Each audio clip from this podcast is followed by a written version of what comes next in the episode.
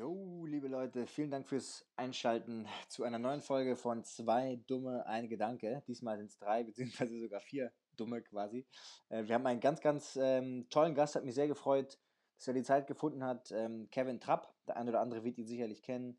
Ähm, aktuell Torhüter von Eintracht Frankfurt, äh, Nationaltorhüter, hat ähm, bei Paris Saint-Germain mit Neymar und Co. zusammengespielt, hat er auch sehr, sehr viele Titel gewonnen. Ähm, und einfach ein, muss ich wirklich sagen, ähm, absolut super sympathischer, bodenständiger äh, Typ, hat mich echt äh, beeindruckt. Ähm, wir reden über alle möglichen Sachen. Mich haben gerade vor allem so diese Mindset-Geschichten interessiert. Ähm, über Supplements, über Ernährung, ähm, über auch Finanzen und Geld und auch vielleicht so ein bisschen eher so seine drei Learnings, die ihm am meisten gebracht haben. Ich hoffe, es ist für jeden ein bisschen was dabei und ihr könnt euch da die ein oder anderen Nuggets rausnehmen und für euer Leben vielleicht, ähm, ja, irgendwie da was mitnehmen. Ähm, ganz, ganz viel Spaß beim Zuhören und ähm, vielen Dank für den Support. Ciao, ciao. Welcome to another episode of Zwei Dumme ein Gedanke. I don't even know what that means. No one knows what it means, but it's provocative. Fasten your seatbelt and enjoy the ride.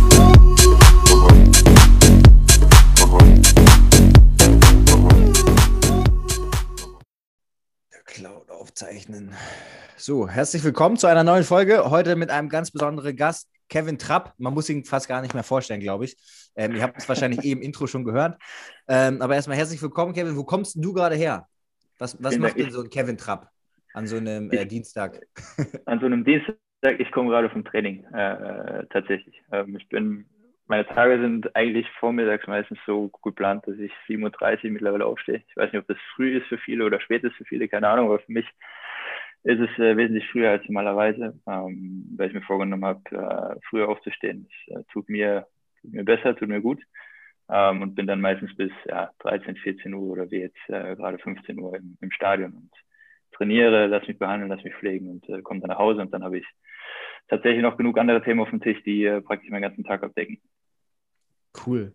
Dann, dann nimm uns doch vielleicht direkt mal mit. Also du stehst 7.30 Uhr auf. Ähm, heißt, du meinst ja relativ früh, also ich stehe auch erst so gegen 8, 8.30 Uhr auf und bringe dann unsere Tochter zur, zur Kita und dann geht's los. Also ein bisschen Spanisch, ein bisschen später alles.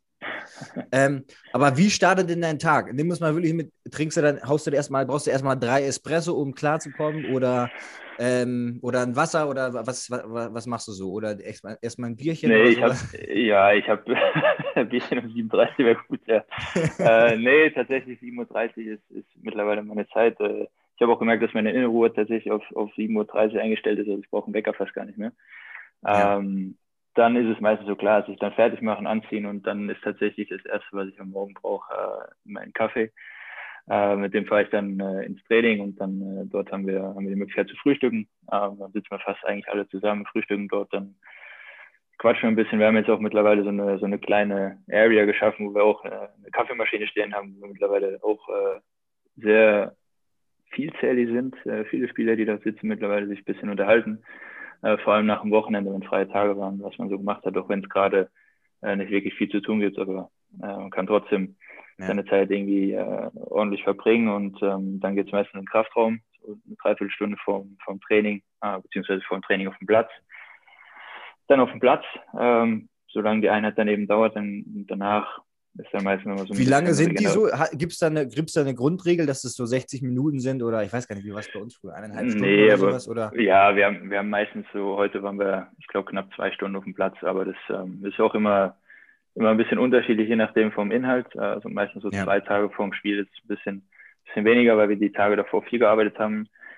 Ähm, mittlerweile kann man ja alles auch, auch äh, tracken und man hat die Laufwerte und alles. Also von daher ist ja. das schon sehr, sehr gesteuert, was das angeht.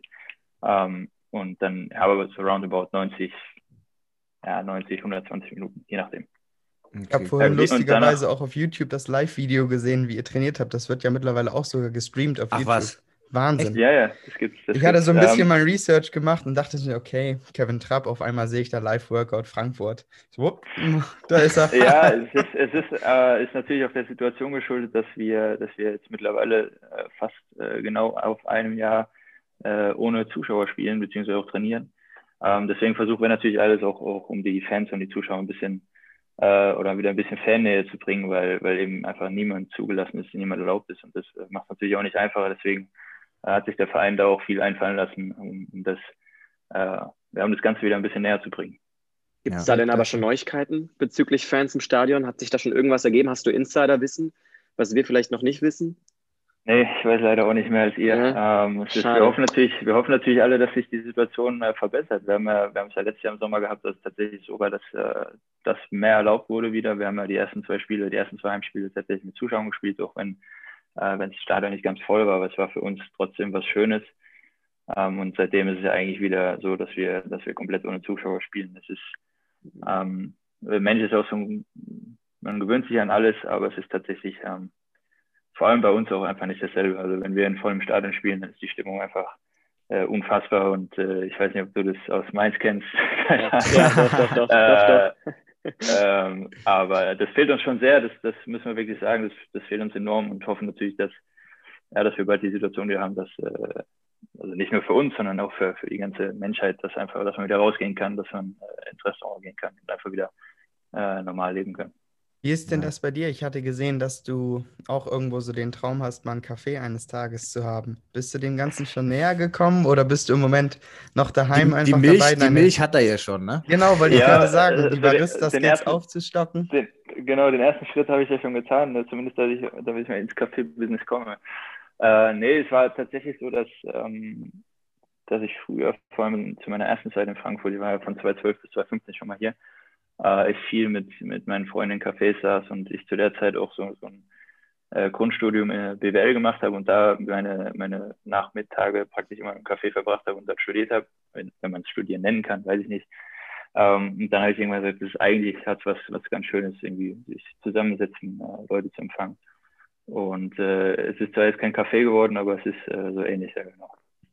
Ja. Zumindest jetzt für den Start. Da, da, dann können wir ein bisschen direkt mal darüber, legen, äh, darüber reden. Die äh, Brand heißt ja, sag nochmal, wie sie genau ausgesprochen wird. Also die Firma ist Nono, Nono Milk Food GmbH. Ähm, ja. die, die Milch heißt Oat Milk. Oat äh, es ist ja. tatsächlich so, dass wir, dass wir auch gesagt haben, es ist eigentlich ganz interessant, äh, weil wir auch sehen wollten, wie die Leute es äh, aussprechen, weil es ja eigentlich, es ist ja kein, kein offizieller Name in dem Sinne. Wir haben, äh, wir haben uns lange überlegt und ähm, irgendwann hatten wir die Idee und haben einfach gesagt, irgendwie ist es cool, irgendwie ist es äh, fancy in der Neusprache. Ähm, und sind einfach damit gegangen. Wir wollten, die Idee kam tatsächlich auch im ersten Lockdown mehr oder weniger, äh, weil meine, meine jetzigen Partner auch in der Gastronomie zuständig sind und äh, da gab es tatsächlich einen, einen Hafermilchengpass. Ähm, und äh, die Jungs haben auch gemerkt, dass, äh, dass, dass immer mehr Leute auf Alternativen umsteigen. Ähm, und so kam eigentlich die Idee und dann haben wir gesagt, komm, wollen uns jetzt nicht nur auf Hafermilch äh, fokussieren, aber, aber damit werden wir anfangen. Und äh, ja, so kam die ganze Idee dann am Ende zustande. Das klingt ja so ein bisschen auch äh, skandinavisch angehaucht. Ne? Hat das irgendeinen Hintergrund? Ist vielleicht einer der Partner aus, äh, irgendwie aus dem Bereich oder einfach, weil das halt ich sag mal so, Skandinavien klingt ja so ein bisschen auch Barista-Kultur äh, und so ein bisschen äh, Qualität und sowas. Oder was war der Hintergrund für den Namen? Es, das, das, war tatsächlich ein Gedanke, der, der auch eine Rolle gespielt hat. Ja. Aber wir haben jetzt niemanden, der, der aus Skandinavien kommt, äh, mhm. bei uns im, im, im Team. Aber das äh, war noch nicht. Aber es war tatsächlich jemand, äh, oder es war tatsächlich eine, ein, so ein Gedanke, der bei uns auch eine Rolle gespielt hat, weil wir, ähm, es gibt verschiedene andere Marken, die einen ähnlichen äh, eine ähnliche Situation haben, die ich jetzt nicht mehr nennen möchte, aber das war tatsächlich auch so. Würde ich auch nicht machen. ja. Das war tatsächlich äh, auch mit, so mit Gedanke, der bei uns eine Rolle gespielt hat. Weil im Endeffekt ist es ja kein, kein Name in dem Sinne. Es ist halt, es soll halt was, was, äh, es ist ja, es geht ja auch, auch mittlerweile nicht nur um das Produkt war für mich extrem wichtig, äh, gar keine Rolle. Es sollte, es sollte definitiv sehr, sehr gut sein und schmecken und, äh, äh und seine Funktion, es ist ja eine Barista Edition ähm, die Funktion auch haben. Aber es äh, geht ja auch darum, dass man so ein bisschen so ein ja, Alleinstellungsmerkmal hat, so ein Wiedererkennungswert und das äh, stand oder war bei uns auch. Die äh, Leute sollen ja auch in die Brand letztendlich kaufen, ne? Ja, es, es geht natürlich auch tatsächlich darum. Und äh, wenn man wenn man am Regal vorbeiläuft, dann soll es natürlich auch auffallen. Ja? Die Farben äh, sind auch extrem in dem Sinne ja. sehr auffallend und das war halt auch das oder mit ein Thema, was wir was wir eigentlich auch äh, mit rausbringen wollten, dass wir gesagt haben, wir wollen auffallen, wir wollen äh, klar ein super Produkt haben, äh, dass das den Leuten so schmeckt, ist tatsächlich immer noch mit das Wichtigste, aber wir wollen auch auffallen, wir wollen, wollen trotzdem was anderes und das ist ist uns, glaube ich, sehr gut gelungen. Wir- wir können das Bild ja mal in die, in die äh, Posts packen, damit die Leute mal eine Vorstellung haben, wie die Marke aussieht. Genau, Ja, er sieht, sieht, echt, sieht echt cool aber- aus. Ja, finde ich, sieht auch gut aus. Aber wie ist der, ähm, der Aspekt Nachhaltigkeit und so? Weil gerade, ich meine, das ist ja im Endeffekt auch so ein bisschen so ein veganer Produkt, sage ich mal. Spielt der Aspekt Nachhaltigkeit da bei euch auch eine Rolle oder ist es eher so jetzt nicht? Äh, Nee, wir, wir haben, ne, doch, doch, wir haben äh, schon versucht, auf alles zu achten. Wir haben, äh, Ja. wir haben natürlich gesagt, okay, wir wollen ein veganes Produkt rausbringen. Der Hafer soll glutenfrei sein, dass es äh, für alle verträglich ist.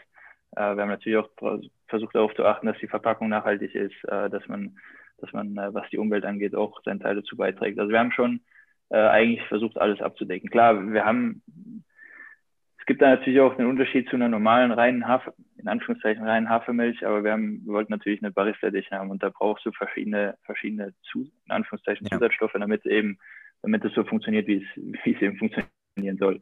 Aber es ist trotzdem alles auf natürlicher, natürlicher Pflanzenbasis und ähm, deswegen ist das, äh, wie gesagt, das Produkt, das wir rausgebracht haben. Ich bin sehr, sehr zufrieden damit. Es ist nicht einfach gewesen. Äh, man hat natürlich Angst, okay, schmeckt es den Leuten, schmeckt es den Leuten nicht, was, wie ist es am besten, wie können wir es machen? Ähm, und wir haben meiner Meinung nach ein, ein Produkt rausgebracht, was äh, klar nachhaltig ist, was äh, komplett pflanzlich ist und ähm, was einfach seinen, seinen Sinn und Zweck äh, erfüllt. Und das ist, ist äh, sehr, sehr gut gelungen.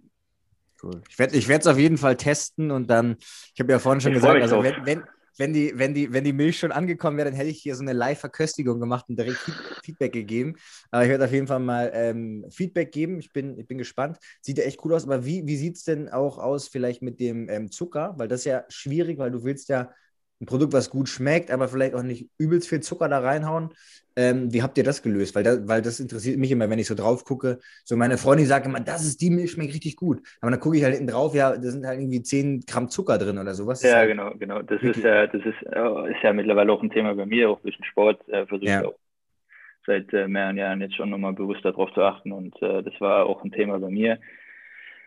Wir mussten uns natürlich auch irgendwie entscheiden, so wollen wir jetzt ein Barista Edition machen oder wollen wir jetzt ähm, eine komplett äh, in Anführungszeichen clean, auch wenn wir sagen, das, das, was wir rausgebracht haben, ist immer noch, ist immer noch clean. Wir haben, was die Nährwerte angeht, sind wir eigentlich fast, ich glaube, besser als alle anderen, äh, vor allem was Barista Editions angeht. Also wir haben, wir Ja. haben 2,8 2,8 Gramm Zucker drin. Das kannst du Oh, alles lesen, wenn Ja, wenn du es äh, wenn du es siehst, äh, wenn man andere vergleicht, die haben wesentlich mehr. Daher ist, äh, was die Nährwerte angeht, sind wir schon sehr, sehr weit vorne. Und das war halt eben auch ein Thema, was mir sehr wichtig war, dass wir, dass wir jetzt nicht ein, ein Produkt rausbringen, was zwar brutal gut schmeckt, aber was im Endeffekt, was man im Endeffekt eigentlich, vor allem ich selbst nicht trinken werde, weil es einfach, weil es einfach zu viel Zucker, zu viel Kalorien hat oder was es auch immer ist. Deswegen war uns das wichtig, dass wir, dass wir ein Produkt rausbringen, was, äh, also wir es nicht alles auf Null stellen können, aber was äh, eben trotzdem im Vergleich vor allem auch äh, weit vorne ist. Also was, was. Deswegen sage ich Und du, du hast es ja schon angesprochen mit der, mit der Ernährung. Ähm, da vielleicht mal rein, wenn man jetzt so bei Eintracht Frankfurt beim, am Frühstückstisch sitzt, so, was gibt's denn da so? Gibt's da Nutella oder Nutella wie der- Pizza. oder äh, Nutella Pizza. was, was gibt's so und vielleicht was isst du, aber was essen auch so die anderen? Gibt's da auch irgendwie so Exoten, die ihr eigenes, äh, weiß ich nicht, Spezialfrühstück mitbringen oder so? Ähm, Tatsächlich, wir haben, wir haben, äh, das ist beeindruckend zu sehen, so wie sich alles entwickelt. Wir haben mittlerweile sehr viele im Team, die, die auch wirklich darauf achten, die auch sagen, ey, das und das tut mir gut. Der eine achtet mehr drauf, der andere weniger, Mhm. gar keine Frage. Aber es ist schon wirklich so, dass wir, dass wir heute Morgen habe ich mit unserer, unserer, wie soll ich sie, ich will nicht sagen Köchin, weil sie eigentlich so alles Mögliche macht für uns, Ja. ähm, sie, die halt morgens da ist und, und uns betreut. Ähm, die hat heute Morgen zum Beispiel, hat mir gestern ein Foto schon geschickt, dass sie, dass sie so eine ähm, ich weiß gar nicht, wie man das nennt. Ich will nicht sagen Overnight äh, Oatmeal, aber das, das mit Blaubeeren, äh, Haferflocken, äh, Agavensirup drin, also alles, alles äh, natürlich, ohne, ohne, ohne Zucker, ohne zugesetzten Zucker, sagen wir es mal so. Ähm, und es hat unfassbar gut geschmeckt. Also es ist schon so, dass die Leute sich auch immer mehr dafür interessieren, so was für Alternativen hat man, um jetzt nicht einfach nur, wie du sagst, äh, Nutella-Pancakes zu essen am frühen Morgen, sondern äh, wenn man was Süßes will, dass man das Süße bekommt, aber trotzdem sagt, äh, man kann es essen, ohne danach ein schlechtes Gewissen zu haben. Und ähm, da muss ich sagen, es ist, ist schon sehr interessant, wie sich das alles äh, weiterentwickelt hat und, und wie sich die Leute im Team auch vor allem äh, immer mehr Gedanken darüber machen. Und, und was hast du jetzt heute Morgen gegessen zum Beispiel? Ich habe ich hab das äh, heute Morgen, heute Morgen jetzt, ich habe morgen mein, mein ich nenne es einfach mal Overnight äh, Haferflocken heute Morgen gegessen mit Blaubeeren Ja. und eine Banane dazu. Also es war, war perfekt. Perfekt. Normalerweise habe ich, ja, habe ich eigentlich auch immer ein Omelette äh, morgens, aber das, das habe ich heute Morgen dann weggelassen. Ich versuche auch zu variieren, was das angeht. Ja. Was ich, was eins meiner Favoriten ist, ist tatsächlich äh, Peanut Butter mit einer Banane drauf, also die Banane klein geschnitten und, und die Banane, Banane drauf. Klassiker. Das, ja, das ist, das ist halt süß und, und es äh, ja, funktioniert halt wunderbar. Deswegen, das ist somit äh, einer meiner Favoriten. Ist halt auch das perfekte Pre-Workout, kommt man nicht drum rum. Ja. Ja, deswegen, deswegen. Gerade mit ein bisschen Salz für den Pump, damit man auch ein gutes äh, Foto machen kann. Ich weiß immer noch Reiswaffeln, Erdnussbutter, ein bisschen Mam Marmelade. oder, oder so, ja. Oh mein Gott. Ähm, und wenn es dann in den Kraftraum geht, äh, wie, wie ist es so? Gehst da, bist du dann da alleine oder gehen, ist das so, dass alle Spieler sagen, boah, ich muss mal extra noch was tun? Und macht ihr das oder machst du das vielleicht auch nach einem speziellen Plan? Ähm, habt ihr da einen speziellen Trainer, der euch da hilft oder gewisse Pläne vielleicht auch macht und so eine Periodisierung oder ein Programming oder sowas? Oder macht man einfach ein bisschen Brust, Bizeps? Äh, ja, wie läuft, wie läuft das so? Nee, es ist, es ist, äh, ist tatsächlich sehr funktionell geworden. Also wir haben, Ja. wir haben die Fitnesstrainer, die uns natürlich helfen und uns unterstützen, wenn wir Fragen haben. Ähm, bei mir ist es nochmal ein bisschen spezieller, weil ich ja jetzt vor knapp anderthalb Jahren eine, eine schwere Schulteroperation hatte. Also da muss ich, ist es halt wirklich so, dass ich mittlerweile darauf achten muss, wie ich trainiere, was ich trainiere, dass die Schulter eben auch stabil bleibt. Aber das funktioniert Gott sei Dank ganz gut. Und wir haben ähm, vor allem auch im Torhüterbereich jetzt einen Fitnesstrainer, der viel mit uns macht. Ähm, wir sehr auf ähm, Explosivität, Spritzigkeit und, und Schnellkraft trainieren, weil wir das ja eigentlich brauchen. Also wir brauchen jetzt nicht irgendwie wie ein Feldspieler links außen äh, die Kondition für zwölf Kilometer laufen zu können. Aber Mhm. wir brauchen eben diese Explosivität und diese Schnelligkeit, wenn sie eben gebraucht ist. Und äh, mittlerweile sind sind, ist es viel mit der Langhantel, viele Kniebeugen, viel, äh, viel Gewichtheben eigentlich, was das angeht. Aber ich habe Ja. gemerkt, dass es mir brutal gut tut. Also man merkt auch, wenn man die Vergleiche hat, wir testen natürlich auch viel, was Sprungkraft angeht, wenn man die Vergleiche hat von, von sagen wir jetzt mal vier, fünf, sechs Monaten zu heute, dann äh, hat sich da schon viel getan. Und äh, ist natürlich für den Kopf auch gut, wenn man weiß, wir trainieren so und man verbessert sich dann natürlich auch. Von daher, Ich habe auch äh, ein Video gesehen ähm, bei dir auf deinem, auf deinem Instagram-Kanal, wo du über so ein Ding rüberspringst, so mehr oder jetzt nicht aus dem Stand, aber so über so eine, ja, über so eine quasi so eine Absperrung, die ihr da hingebaut habt, und dann springst Genau. du da einmal rüber. Das ist sehr brutal, also richtig heftig hoch. Ähm, sah schon beeindruckend aus. Also Das könnte ich jetzt wahrscheinlich äh, nicht mal eben so machen. Aber man muss ja auch Ja, echt die Balance halten, ne? Man, weil du kannst ja nicht nur Muskelmasse irgendwie aufbauen, sondern du musst das Ganze ja auch möglichst schnell dann in die rechte oder linke obere Ecke ähm, vom Kasten bringen können. Ähm, das ist ja auch ein bisschen die Problematik. deswegen, deswegen sage ich ja, wir trainieren viel auf Funktionalität. Also es ist jetzt nur, dass wir, dass wir eine Handel in die Hand nehmen und halt hoffen, dass der Bizeps dicker wird, sondern wir Ja. wollen halt wirklich. Aber wird das auch mal ein bisschen gemacht oder nicht? Äh, gar keine. Äh, tatsächlich braucht man es nicht, weil, weil klar, Indirekt. äh, Ja. indirekt, indirekt Ja, ja. trainierst du natürlich alles mit. Ähm, Ja. deswegen, deswegen brauchst du es eigentlich gar nicht. Und, und ich bin eh davon weggekommen, weil ich bin jetzt mittlerweile 30, gehe in mein letztes äh, Drittel der Karriere zu. Von da, da deswegen habe ich gesagt, ich brauche jetzt nur noch Funktionalität. und wenn es dann, wenn es dabei noch gut aussieht, dann umso besser. Aber es geht halt hauptsächlich darum, dass wir, dass wir funktionieren und ähm, die Art und Weise, wie wir mittlerweile trainieren, macht schon Spaß. Und wie gesagt, du hast das Video gesehen, man merkt, dass man sich verbessert. Äh, wenn du dann irgendwann über so eine Höhe von, ich glaube, 1, ich weiß gar nicht, 1,45 war es, äh, drüber springst. Ja. Letztens haben wir, ja, diese, letzte Woche haben wir einen Test gemacht, ähm, wo ich auf eine, aus dem Stand tatsächlich, äh, das Video ist nicht ins Internet gekommen, aber kommt vielleicht noch äh, auf 1,37 gesprungen bin. Also von daher merkt man, dass, dass man sich verbessert. Aber wie du Krass. gesagt hast, wichtig ist halt, dass man am Ende, am Ende die Bälle hält und äh, links und rechts springen kann. Von daher Ja. geht es halt hauptsächlich darum. Vor allem langfristig auch gesund bleibt, ne? Ja, ich meine, das Krafttraining hilft natürlich auch, um, bleiben. Es hilft natürlich auch, dass du Verletzungen vorbeugst. Ähm, Ich hatte letztes Jahr, wie gesagt, eine schwere Schulterverletzung. Jetzt geht es halt vor allem darum, dass, äh, dass man Verletzungen vorbeugt, ähm, Prävention, dass man halt sagt, okay, äh, man versucht verschiedene Dinge schon zu vermeiden im, im Voraus und ähm, das ist, da geht es halt hauptsächlich bei vielen drum. Ja. Wenn man sieht, die Jungs trainieren, also es ist wirklich so, dass man kaum noch, ja, wir haben viel Kettlebells, wir haben Langhanteln, wir haben aber eigentlich gar keine, gar keine Hanteln in dem Sinne mehr da, um es ist auch fast keiner mehr im Training oder im Team, der, der sich jetzt irgendwie nur die Hantel schnappt und, und hofft, dass die Brust in der Bizeps dicker wird, sondern es ist wirklich so, dass viele einfach Funktionalität trainieren, äh, um einfach Verletzungen vorbeugen zu können. Ja.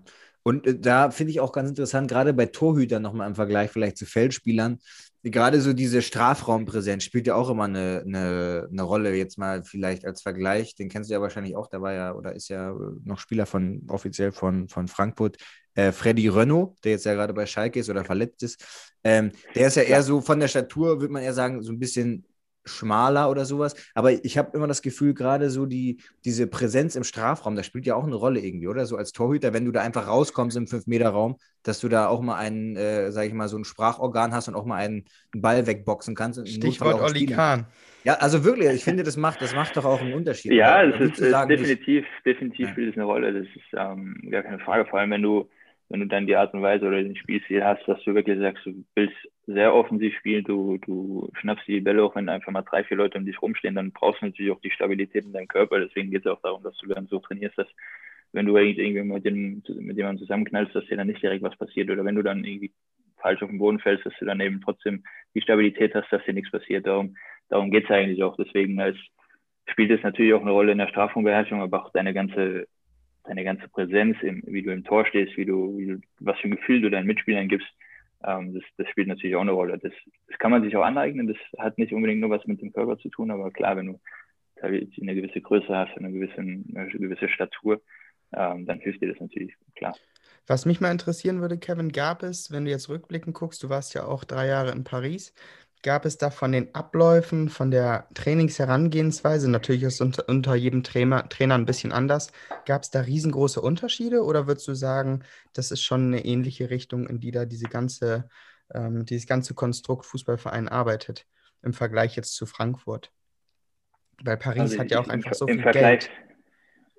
Ja, aber im Vergleich zu, zu so wie es jetzt gerade ist, wie es beschrieben ist, dass wir hier wirklich jemanden haben, der, der sehr auf die Torhüter fokussiert ist und schaut, was, was die Torhüter brauchen, das hatte ich eigentlich in dem Sinne ähm, noch nie. Wir hatten tatsächlich in Paris einen Torwarttrainer, der auch viel darauf geachtet hat, bei dem, äh, bei dem ich, oder mit dem ich praktisch das erste Mal auch viele Kniebeugen gemacht habe und in der Art und Weise trainiert habe, ja. Mhm. Ähm, aber wirklich so speziell und fokussiert, wie es jetzt in Frankfurt ist, ähm, hatte ich es eigentlich, habe ich selten, selten mal, selten erlebt. Ähm, als ich damals von Frankfurt nach Paris bin, war es ja auch so, dass, dass wir einmal die Woche gespielt haben. Wir haben ja nicht international gespielt und dann kam ich nach Paris und du spielst alle drei Tage. Also du hast eigentlich keine Zeit mehr zum Trainieren, so wie es in Frankfurt gewohnt war, eine normale Woche zu haben. Sondern du musst dann praktisch äh, die ganze Spritzigkeit und, und die Erholung im, im Kraftraum praktisch äh, arbeiten. Und im Training auf dem Platz machst du ja fast nichts mehr. Und äh, damit hatte ich tatsächlich anfangs ähm, ich will nicht sagen zu kämpfen, aber das war tatsächlich eine große Umstellung für mich, weil ich, weil ich das eben so noch nie erlebt habe. Also musste ich irgendwie schon eine, eine, eine Richtung finden im Kraftraum, wie ich trainieren kann, dass ich die Spritzigkeit beibehalte auf dem Platz. Und ähm, da habe ich viel dazugelernt, weil, wie gesagt, der große Unterschied ist eigentlich jetzt, dass wir wirklich jemanden im Training haben, der sich voll auf uns konzentriert, der genau weiß, was wir brauchen und wie wir trainieren müssen, sodass wir halt eben äh, in Zusammenarbeit mit dem Torwarttrainer, was, was auch brutal wichtig ist, weil wenn der uns jetzt im Kraftraum kaputt macht und wir gehen auf den Platz, können danach nicht mehr springen, äh, würde uns auch nicht helfen. Deswegen in Zusammenarbeit mit dem Torwarttrainer ähm, ist es schon sehr, sehr gut abgestimmt, was wir, was wir momentan machen. Krass. Ja, sehr cool. Wie war denn das, Ähm, als du nach Paris gegangen bist und du kommst genau. auf einmal zu so einem Verein, ich sag mal Frankfurt, klar, in Deutschland ein, ein, ein etablierter Name, aber dann gehst du nach Paris, auf einmal hast du Neymar, du hast einen Cavani, du hast diese Stars, ich sag mal, wenn, wenn wir jetzt auf FIFA unterwegs sind, wo du denkst so pff, 90 plus. Ja, genau. Was, was geht also, da ab? Wie ist da dieser 90 Unterschied? plus bei FIFA. so. Ja, so, Dann weißt du, es wird, es wird intensiv. so ähnlich habe ich mich, habe ich mich tatsächlich auch gefühlt, weil ähm, äh, ich, kann, ich weiß noch, dass wir, ich glaube im Februar war das damals 2015, hat äh, Barcelona bzw. Paris gegen Barcelona gespielt in der Champions League. Und ich saß mit ein paar Freunden zu Hause und habe eigentlich über, also über beide Vereine gesprochen, also von wegen Barcelona natürlich, so Nonplusultra, aber auch Paris mittlerweile äh, eine super stark, geiler Verein. Ähm, wie, wie krass es eigentlich wäre, in so einem Verein zu spielen, wenn du auch vor allem die, die Mannschaft siehst, was für Spieler da drin waren, Ibrahimovic, Cavani, Thiago Silva, David Luiz, äh, Marco Verratti, Thiago Motta. Ähm, und im Sommer war, war man Teil, Teil davon. Ähm, war schon, war schon ja, sehr speziell, sehr, sehr aufregend, vor allem als ich das erste Mal Slatan gesehen habe. Ähm, Oh, die Gott. knapp, knapp äh, zwei, Meter, zwei Meter groß ist, der kaum durch den Türrahmen passt. Also es war, war schon sehr beeindruckend und ähm, ich habe aus der Zeit in Paris unheimlich viel mitgenommen. Wow, spannend. Und würdest du, würdest du auch sagen, aus der Zeit vielleicht auch, da gab es so einen Spieler, ähm, oder beziehungsweise in so einer Truppe, weil das sind ja alles unglaublich auch, äh, sage ich mal, ich will jetzt nicht sagen, vom Ego, vom ne? Ego her, aber ja schon starke Charaktere, die alle sage ich mal, so ein bisschen super bekannt, sind alle super gut und dann so brauchst du so eine Truppe zusammen. Ähm, wie war das da von der Hierarchie her? Ähm, hast du da einen Unterschied gemerkt und war das so ein bisschen, äh, erst äh, darf der reden und dann der andere? Oder ähm, wie, wie, wie, war nee, das so? war, war schon sehr, ich habe ja auch immer wieder betont, dass ich in, in, in, der Zeit in Paris auch vor allem charakterlich mich sehr weiterentwickelt habe, weil man eben in, in, so, einem, in so einer Mannschaft spielt, die alle ähm, schon sehr, sehr viel erreicht haben, die äh, viele Titel gewonnen haben schon und, und Thiago Silva, Kapitän gewesen, viel erreicht, äh, Slatan, ja. klar. Ähm, man hat schon gemerkt, dass Slatan so, so sehr viel Einfluss hat und, und ja, will nicht sagen Boss, aber schon äh, der Charakterstärkste war eigentlich in dem Sinne, auf, äh, jemand war, mit dem man immer reden konnte, der dir auch immer geholfen hat, aber auch sehr meinungsstark war. Ähm, das, das war schon so, aber ähm, es war jetzt nicht so, dass, äh, wie du gerade gesagt hast, dass äh, wenn einer geredet hat, der dann alle im Mund gehalten haben, sondern es war einfach, war schon ein gutes ja. Beisammensein, muss ich sagen. Aber alles sehr charakterstarke äh, Spieler, von denen man sich auch viel abschauen konnte. Ja. Ich stelle mir schon witzig vor, wenn dann so Slatan so, dir so die Dinger um die Ohren haut ähm, und dann schon irgendwie, also irgendwie, irgendwie, irgendwie so ja, real, wenn man das so hört. Ja. Definitiv, weil ähm, es war ja zu der Zeit so. Ja. Frankfurt war, war noch nicht so weit, wie, wie wir jetzt sind. Ähm, und dann kommst du zu einem Verein, der, der die Ambition hat, Champions League zu gewinnen. Da hast du natürlich nochmal ein anderes Niveau. Und was du äh, täglich auch im Training lernen konntest, auch diese Gewinnermentalität. Also es gab da nichts anderes aus, äh, als Gewinn. Ähm, und diese Gewinnermentalität auch im Training schon zu haben, dann mit ins Spiel zu nehmen, das ist schon sehr beeindruckend. Das war schon sehr beeindruckend. Und, äh, wenn man das dann jetzt, äh, ich meine, damals war Frankfurt ein Verein, der, der irgendwo im Mittelfeld gespielt hat und jetzt ist ein Verein, der zweimal im DFB-Pokalfinale war, in den letzten vier Jahren Pokal gewonnen hat. Wir waren vor drei Jahren im Halbfinale der Europa League, haben ja. äh, gegen ambitionierte Champions League-Mannschaften gespielt und gewonnen. Ähm, und jetzt sind wir wieder auf einem sehr guten Weg. Dann sieht man schon, dass sich auch viel entwickelt hat. Und ähm, ja, Luka Jovic, der, der in Madrid gespielt hat, wollte unbedingt zurück. Äh, André Silva, ja. der vom AC Mailand kam, fühlt sich hier super wohl. Ich kam aus Paris zurück. Ähm, du hast super viele Spieler, die sich einfach hier unheimlich schnell wohlfühlen. Und das, das macht auch den Verein in Frankfurt aus. Und man merkt, dass man mittlerweile auch Armin Younes, der jetzt in Amsterdam gespielt hat, in Neapel ja. gespielt hat, ähm, also du kriegst auch, äh, du bist jetzt auch schon in der Lage, hier in Frankfurt Spieler zu bekommen, die äh, vielleicht vom Namen her bei größeren Vereinen gespielt haben, aber man merkt, dass man hier viel erreichen kann und dass, dass Frankfurt die Stadt, der Verein, dass man sich schon sehr, sehr weit entwickelt hat und äh, wenn man das zu früher vergleicht, macht es schon unheimlich viel Spaß, äh, jetzt in, in dieser ja. Truppe zu spielen. Und es sind ja auch, äh, also so wie Jovic oder sowas, krasser Spieler, auch trotzdem eine gute Torquote. Trotzdem äh, bringst du den quasi von der Bank. Also das ist ja schon, ähm, das, das spricht ja, ja schon für sich irgendwie so. Klar, wenn du, ne? absolut, wenn du, wenn du weißt, du hast, äh, du hast einen Stürmer, der, der gerade in, in 23 Spielen oder 24 Spielen äh, 19, 19 Saisontore geschossen hat und du weißt, du kannst, wenn du auswechselst, bringst du einen Luka Jovic, ähm, zumindest jetzt ja. in der jetzigen Situation, wie es dann so war, bei dem du einfach weißt, oder von dem du weißt, er braucht nicht viele Chancen und schießt ja auch noch Tore, äh, dann, ja. dann spricht doch einfach für die, für die Qualität, die wir jetzt mittlerweile auch in der Mannschaft haben. Ich finde bei Frankfurt merkt man unwahrscheinlich gut, dass ihr einen, einen wahnsinnig guten Team-Spirit habt. Das ist so dieses, so dieses, ich glaube, wenn du nach Frankfurt ins Auswärtsspiel fährst und das Stadion ist voll, so dann, dann weißt du halt, was auf dich zukommt. So, ja, das, das, wird nicht ja angenehm. Vorhin, das ist ja das, was ich vorhin gesagt habe. Wir, das fehlt uns natürlich so ein bisschen, ähm, die Zuschauer, einfach diese Emotionen, die wir bei uns im Stadion haben.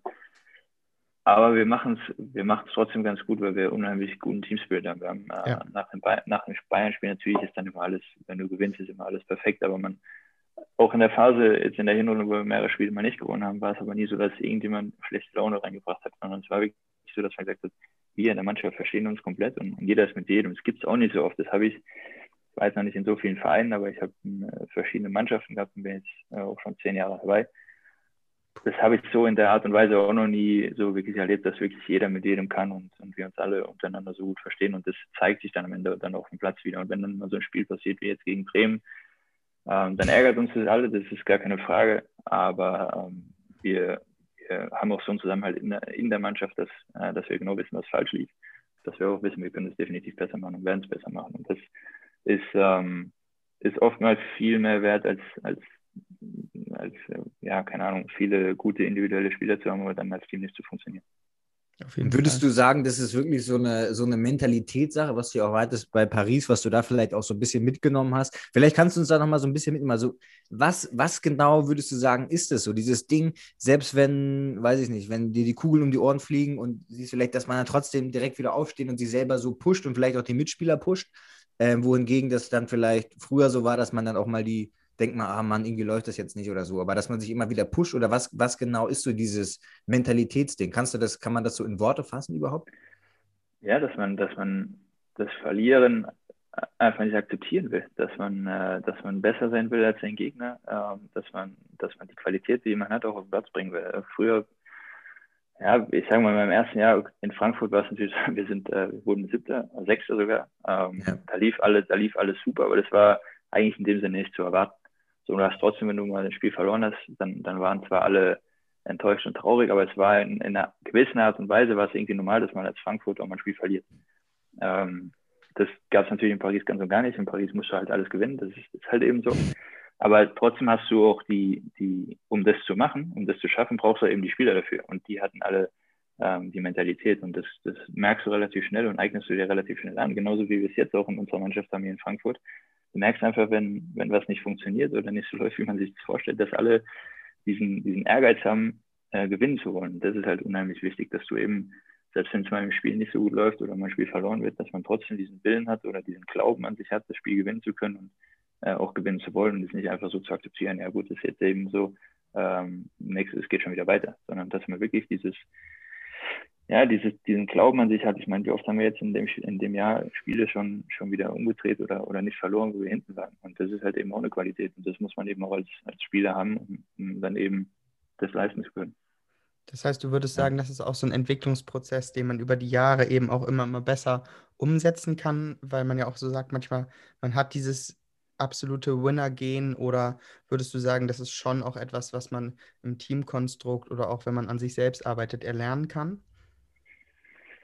Beides würde ich, ich glaube beides, aber vor allem, dass man, dass man das auch äh, wirklich lernen kann, dass man, wenn man in, in, so einer Mannschaft spielt, dass man das eben auch beigebracht, äh, beigebracht bekommt. Ja, ich meine, wenn du immer, in Anführungszeichen, wenn du immer verlierst, dann gewöhnt man sich irgendwann ins Verlieren, aber wenn du äh, gewinnst und alles dafür tust und, und, hart trainierst und du weißt, du bist im Spiel vorbereitet auf das Ganze, ähm, dann wird es ja auch in einer gewissen Art und Weise zu einer, zu einer Selbstverständlichkeit, dass du sagst, du willst gewinnen, du willst alles dafür tun. Du wirst nicht immer gewinnen, das ist klar. Aber du minimierst die Fehler, du, du machst alles dafür, dass du, dass du als, ja, am Ende als Gewinner vom Platz gehen kannst. Und das kann man schon erlernen, aber das hat man natürlich irgendwo auch in sich, klar. Ja. Also wenn du es nicht in dir drin hast, dann wird es auch schwer, das zu erlernen. Und wie, wie gehst du selber damit um, wenn man, man, es kann ja immer mal irgendwann passieren, ich weiß nicht, ob es jetzt diese Saison schon mal passiert ist, aber dass man vielleicht mal wirklich einen, irgendwie einen Kackfehler macht, der dann im Endeffekt, ich meine, gerade beim Torhüter ist es dann halt auch schnell mal ein Tor. Ähm, wie, wie, also wie gehst du dann, wie gehst du dann damit um, wenn du weißt, oh, das war jetzt echt scheiße, aber diesen, diesen Schalter umzulegen, sich nicht mehr damit zu beschäftigen, was ich finde, das merkt man immer bei den richtig guten Torhütern, die drehen direkt den Schalter um, als wenn nichts passiert wäre und halten dann nach drei richtig heftige Dinger. Und bei anderen ist es so, das besitzt einen Fehler und dann merkst du einfach diese Unsicherheit im Strafraum, ja. bei Flanken, bei, bei Bällen. Wie, wie hast du da so einen, weiß ich nicht, äh, so einen Mental, äh, mentalen Trick oder habt ihr da so einen Mentaltrainer schon mal irgendwie gehabt oder sowas? Gibt es ja alles Mögliche. Ähm, da hat, da hat tatsächlich ähm, Gary Jammann äh, mir viel, viel beigebracht zu meiner Anfangszeit, weil, ich, ähm, weil er auch immer derjenige war, der im Endeffekt gesagt hat, ganz ehrlich, wenn du einen Fehler machst, das ist, ist mir nicht egal, aber das ist, äh, ist weniger schlimm, als wenn du, als wenn du Angst hast. Weil nur Fehler, Fehler passieren einfach, das wird jedem passieren. Beim Torhüter mhm. ist es halt eben so, dass ja meistens Tor daraus entsteht. Wenn ein Feldspieler einen Fehler macht, dann sind auch acht, neun andere da, um das irgendwie auszubügeln. Beim Torhüter eben nicht. Und bei ihm war es halt wirklich immer so, dass, dass er dir eingeprägt hat, dass du ähm, dass du keine Angst haben darfst, dass du dich aufs Spiel freuen sollst und wenn ein Fehler passiert, dann passiert er halt, aber du musst es abhaken. Das ist halt so, es gehört halt dazu. Du kannst ja, ja nicht, du, in Anführungszeichen, du kannst es nicht vermeiden. Ich hatte dieses Jahr auch ein Spiel in Union Berlin, wo mir direkt nach zwei Minuten Fehler passiert ist und stand 1-0 für Berlin. Und äh, klar, das ist natürlich dann ja, nicht unbedingt optimal, wenn du so ein Spiel ja. äh, startest, vor allem wenn du dir viel vorgenommen hast. Aber auch da, ist, das passiert halt und dann musst du trotzdem, dann musst du vor allem der Mannschaft das Gefühl geben, dass, dass, äh, dass man dir nichts anmerkt, dass du trotzdem weiter im, im Spiel bist und, und, alles dafür tust, das Spiel zu gewinnen. Weil im Endeffekt, Gott sei Dank war es dann auch so, danach hatte ich direkt zwei, drei Situationen, wo ich, wo ich mich dann auszeichnen konnte und die Mannschaft äh, bei dem Spiel gehalten habe. Klar, am Ende haben wir, haben wir 3-2 geführt, haben am Ende noch 3-3 gespielt. Das ist halt bitter, dann machst du dir natürlich den Gedanken, wäre der Fehler nicht passiert, hättest du vielleicht 3-2 gewonnen oder wie auch immer. Aber es geht eben darum, dass du, dass du das schnell abhackst und dann einfach dieses Selbstvertrauen weiter hast, dass, dass du das im Spiel ähm, trotzdem noch ausbügeln kannst. Bitter ist es natürlich, wenn es in der letzten Minute oder so passiert, wenn du danach keine Chance mehr hast, es irgendwie äh, auszugleichen. Dann ist natürlich, vor allem wenn du dann in, in, die, in die nächste Woche gehst und hast eine Woche bis zum nächsten Spiel. Aber auch das gehört, auch, auch das gehört dazu. Du, du, das lernt man auch irgendwann. Du brauchst natürlich auch die Trainer, die, die, äh, die, dir, oder die dann trotzdem hinter dir stehen, die, die das akzeptieren, wenn du mal einen Fehler machst. Das passiert halt einfach. Das gehört dazu. Und du musst natürlich dann, wie auch immer, einen Weg für dich finden, das dann, äh, das dann abzuschalten und vor allem auch im Spiel dich dann einfach auf die nächste Situation zu konzentrieren und das, das weiterzumachen. Als Torwart ist es, ist es leider so, dass kannst 90 Minuten überragend halten, machst einen Fehler, dann wird nur darüber gesprochen und als Stürmer ja. spielst du 90 Minuten eigentlich nur einen Dreck und machst das entscheidende Tor, damit ja. du der Held. Es ist halt eben so, damit müssen wir leben. Vor allem in den Zusammenfassungen sieht man auch immer nur das dann. Die meisten gucken genau. sich irgendwie fünf Minuten bei der Zone die Zusammenfassung an und dann sieht man gar nicht, dass er noch ein paar geile Dinger gehalten hat, sondern nur das Ding, wo was denn da los? Genau, genau. Nein, damit musst du, du musst du leben. Es muss dir auch bewusst sein, dass es das passiert. Das sollte natürlich nicht so wenig wie möglich, so, so, so gut wie nie. Ähm, aber es gehört eben auch dazu. Und dann musst du versuchen, das einfach ja, auszubügeln und dir das nicht anmerken zu lassen, sondern dann weiter, weiter zu machen. Ja. Aber ich glaube auch gerade, ich glaube, das ist ganz wichtig, eigentlich das nochmal zu betonen, diese, wie du gesagt hast, Gewinnmentalität, ähm, auch für unsere Zuhörer vielleicht, dass man einfach dieses Mindset entwickelt, dass man immer weiter lernt und sei es, ob man jetzt trainiert beim Sport oder für seinen Beruf oder was auch immer, aber dass man immer weitermacht und das ist ganz normal, dass es immer Rückschläge passieren. Das ist ja einfach so. Aber wenn man schon mit diesem Mindset reingeht, es wird irgendwann wird mal ein Fehler passieren oder sowas, aber du wirst auf Dauer, wenn du dir die, die letzten fünf bis zehn Jahre anguckst, immer ein Stückchen besser. Und immer, genau. immer, es geht immer weiter nach oben. Und es ist auch kacke, egal ob du ein, zwei Mal Kacke gehalten hast, sondern in der Regel ist es so, du wirst immer besser und ähm, ja, wächst quasi mit den Herausforderungen so ein bisschen. Klar, da, darum geht es halt, dass du, dass du, dass du einfach den Willen hast, dich weiterentwickeln zu wollen. Ja, wenn du natürlich irgendwann das ist ja auch bei jedem unterschiedlich. Ja? Wenn du irgendwann an einen Punkt äh, ankommst, wo du sagst, an dem du sagst, du bist zufrieden, ähm, du willst nicht mehr oder du bist mit dem zufrieden, was du bis jetzt erreicht hast, dann wirst du dich wahrscheinlich auch nicht mehr weiterentwickeln und du wirst wahrscheinlich auch weniger gut werden. Also du wirst normalerweise auch abbauen, weil wenn du wenn du zufrieden bist, dann danach passiert halt nicht mehr, weil du machst weniger, du bist jetzt an einem Punkt, äh, wo du dich immer gesehen hast und dann dann, dann wird es automatisch eigentlich auch schlechter. Das ist, ist eigentlich schon vorprogrammiert. Aber wenn du immer den, den Willen hast, dich weiterentwickeln zu wollen, egal wie gut du schon bist oder egal wie viel du weißt oder egal in welchem Job du auch immer ist, wenn du trotzdem den Willen hast, dich jeden Tag weiterentwickeln zu wollen, was Neues zu lernen, dann wirst du dich auch weiterentwickeln. Dann wirst du irgendwann mal wieder einen Nackenschlag bekommen. Keine Ahnung, Verletzung, äh, in einem anderen Job, in dem es dann vielleicht mal nicht so gut läuft, in der Bank, irgendeine Krise, man weiß es nicht. Ähm, aber trotzdem geht es ja darum, dass du, dass du am Ende deiner Karriere dann sagen kannst, okay, äh, long-term gesehen bin ich eigentlich immer besser geworden und habe mich weiterentwickelt und bin deswegen dahin, ähm, wo, ich, wo ich jetzt bin. Das ist, das ist eigentlich somit das Wichtigste, dass du, dass du auf dem Weg immer wieder kleine Einschläge hast. Ähm, völlig normal. Das, ja. passiert bei jedem. Was das Stoic, das Stoic Mindset, was du hast. Mal, äh, äh irgendwie meditierst du auch oder sowas in die Richtung? Äh, jein. Äh, abends vorm, vorm Schlafen gehen eigentlich so, dass ich sage, ich mache jetzt eine halbe Stunde, Stunde vorm Schlafen gehen, lege ich das Telefon weg äh, versucht dann meinen Körper runterzufahren, um, um wirklich guten. Weil wir haben beim, beim, bei der Nationalmannschaft haben wir viel darüber gesprochen, viel über Schlaf, wie mhm. wichtig es eigentlich ist. Aber das wird ja alles auch erst im Alter bewusst. Ja? Also ähm, ja. vor acht Jahren war mir das praktisch noch egal. Da ich sage, ich gehe ins Bett und schlaf, fertig. irgendwann, äh, irgendwann entwickelt sich auch, was das angeht, weiter und, und willst dazulernen. Und äh, wir haben, haben viel darüber gesprochen. Ja, und ich habe verschiedene Dinge ausprobiert, um auch zu testen, wie, äh, wie mein Schlaf ist. Mhm. Und ich habe halt eben auch gemerkt, wenn ich praktisch einen gewissen Zeitpunkt, bevor ich schlafen gehe, ähm, alles Mögliche, was stört, also Telefon, äh, Fernseher, äh, was auch immer es ist, äh, weglegen und praktisch den Körper in so einen Schlafmodus bringen, dass, dass mir das unheimlich gut tut und dass, ja, dass du dann einfach auch äh, besser schläfst. Deswegen auch dieses frühe Aufstehen mittlerweile. Früher hätte ich es wahrscheinlich nicht gekonnt, weil ich gesagt hätte, ich bin, bin kaputt. Äh, mittlerweile sage ich, mir tut dann unheimlich gut, weil ich halt einfach auch besser schlafe und früh aufstehen kann dann mehr vom Tag. Wann, wann gehst du denn, wann gehst du denn ähm, pennen so? Also hast du da so eine Uhrzeit? By the way, Schlaf ist auch gerade absolut mein Thema. Ich track auch gerade alles. Ähm, und ich finde es unglaublich faszinierend zu sehen, so diese Kleinigkeiten. Wenn ich zum Beispiel was Scharfes, ich liebe scharfes Essen, zum Beispiel Thai Food ja. oder sowas, ja, aber wenn ich was Scharfes vorm Schlafen esse, kann ich direkt sehen, dass der Schlaf zwar ähnlich lang ist, aber dass meine Tiefschlafphasen sich halbieren. Das ist krass. Genau. Ich schlafe zwar genauso lange, aber die Tiefschlafphasen halbieren sich. Und das merkst du natürlich ja, du, gerade du nach zwei, drei Tagen merkst du das. Ja, du merkst es unheimlich. Also ich habe es auch gemerkt, wenn ich irgendwie unmittelbar vor dem Schlafen gehe noch was esse, also was Schweres, was schwer im Magen liegt, dann, dann schläfst du automatisch schlechter, als äh, wenn du jetzt irgendwie sei es nur irgendwie ein Joghurt oder, oder gar nichts gegessen hast, irgendwie davor. Dann, also den Unterschied merke ich auch tatsächlich. Oder wenn ich jetzt irgendwie noch äh, ja, Call of Duty gespielt habe oder so, dann ist es natürlich auch, dann ist es äh, auch definitiv schwerer einzuschlafen, als, als wenn du es einfach nicht machst. Und äh, das war ganz interessant mal zu sehen, wenn du den Schlaf trackst, was du ausprobieren kannst und wie du am besten, wie du am besten schläfst, das äh, war unheimlich interessant für mich zu sehen. Wie, wie, viel, wie, viel schläfst, wie viel schläfst du so, weißt du das, wenn du das trackst? Weil ich glaube, Nowitzki hat mal gesagt, äh, ja, so neun Stunden sollten schon sein.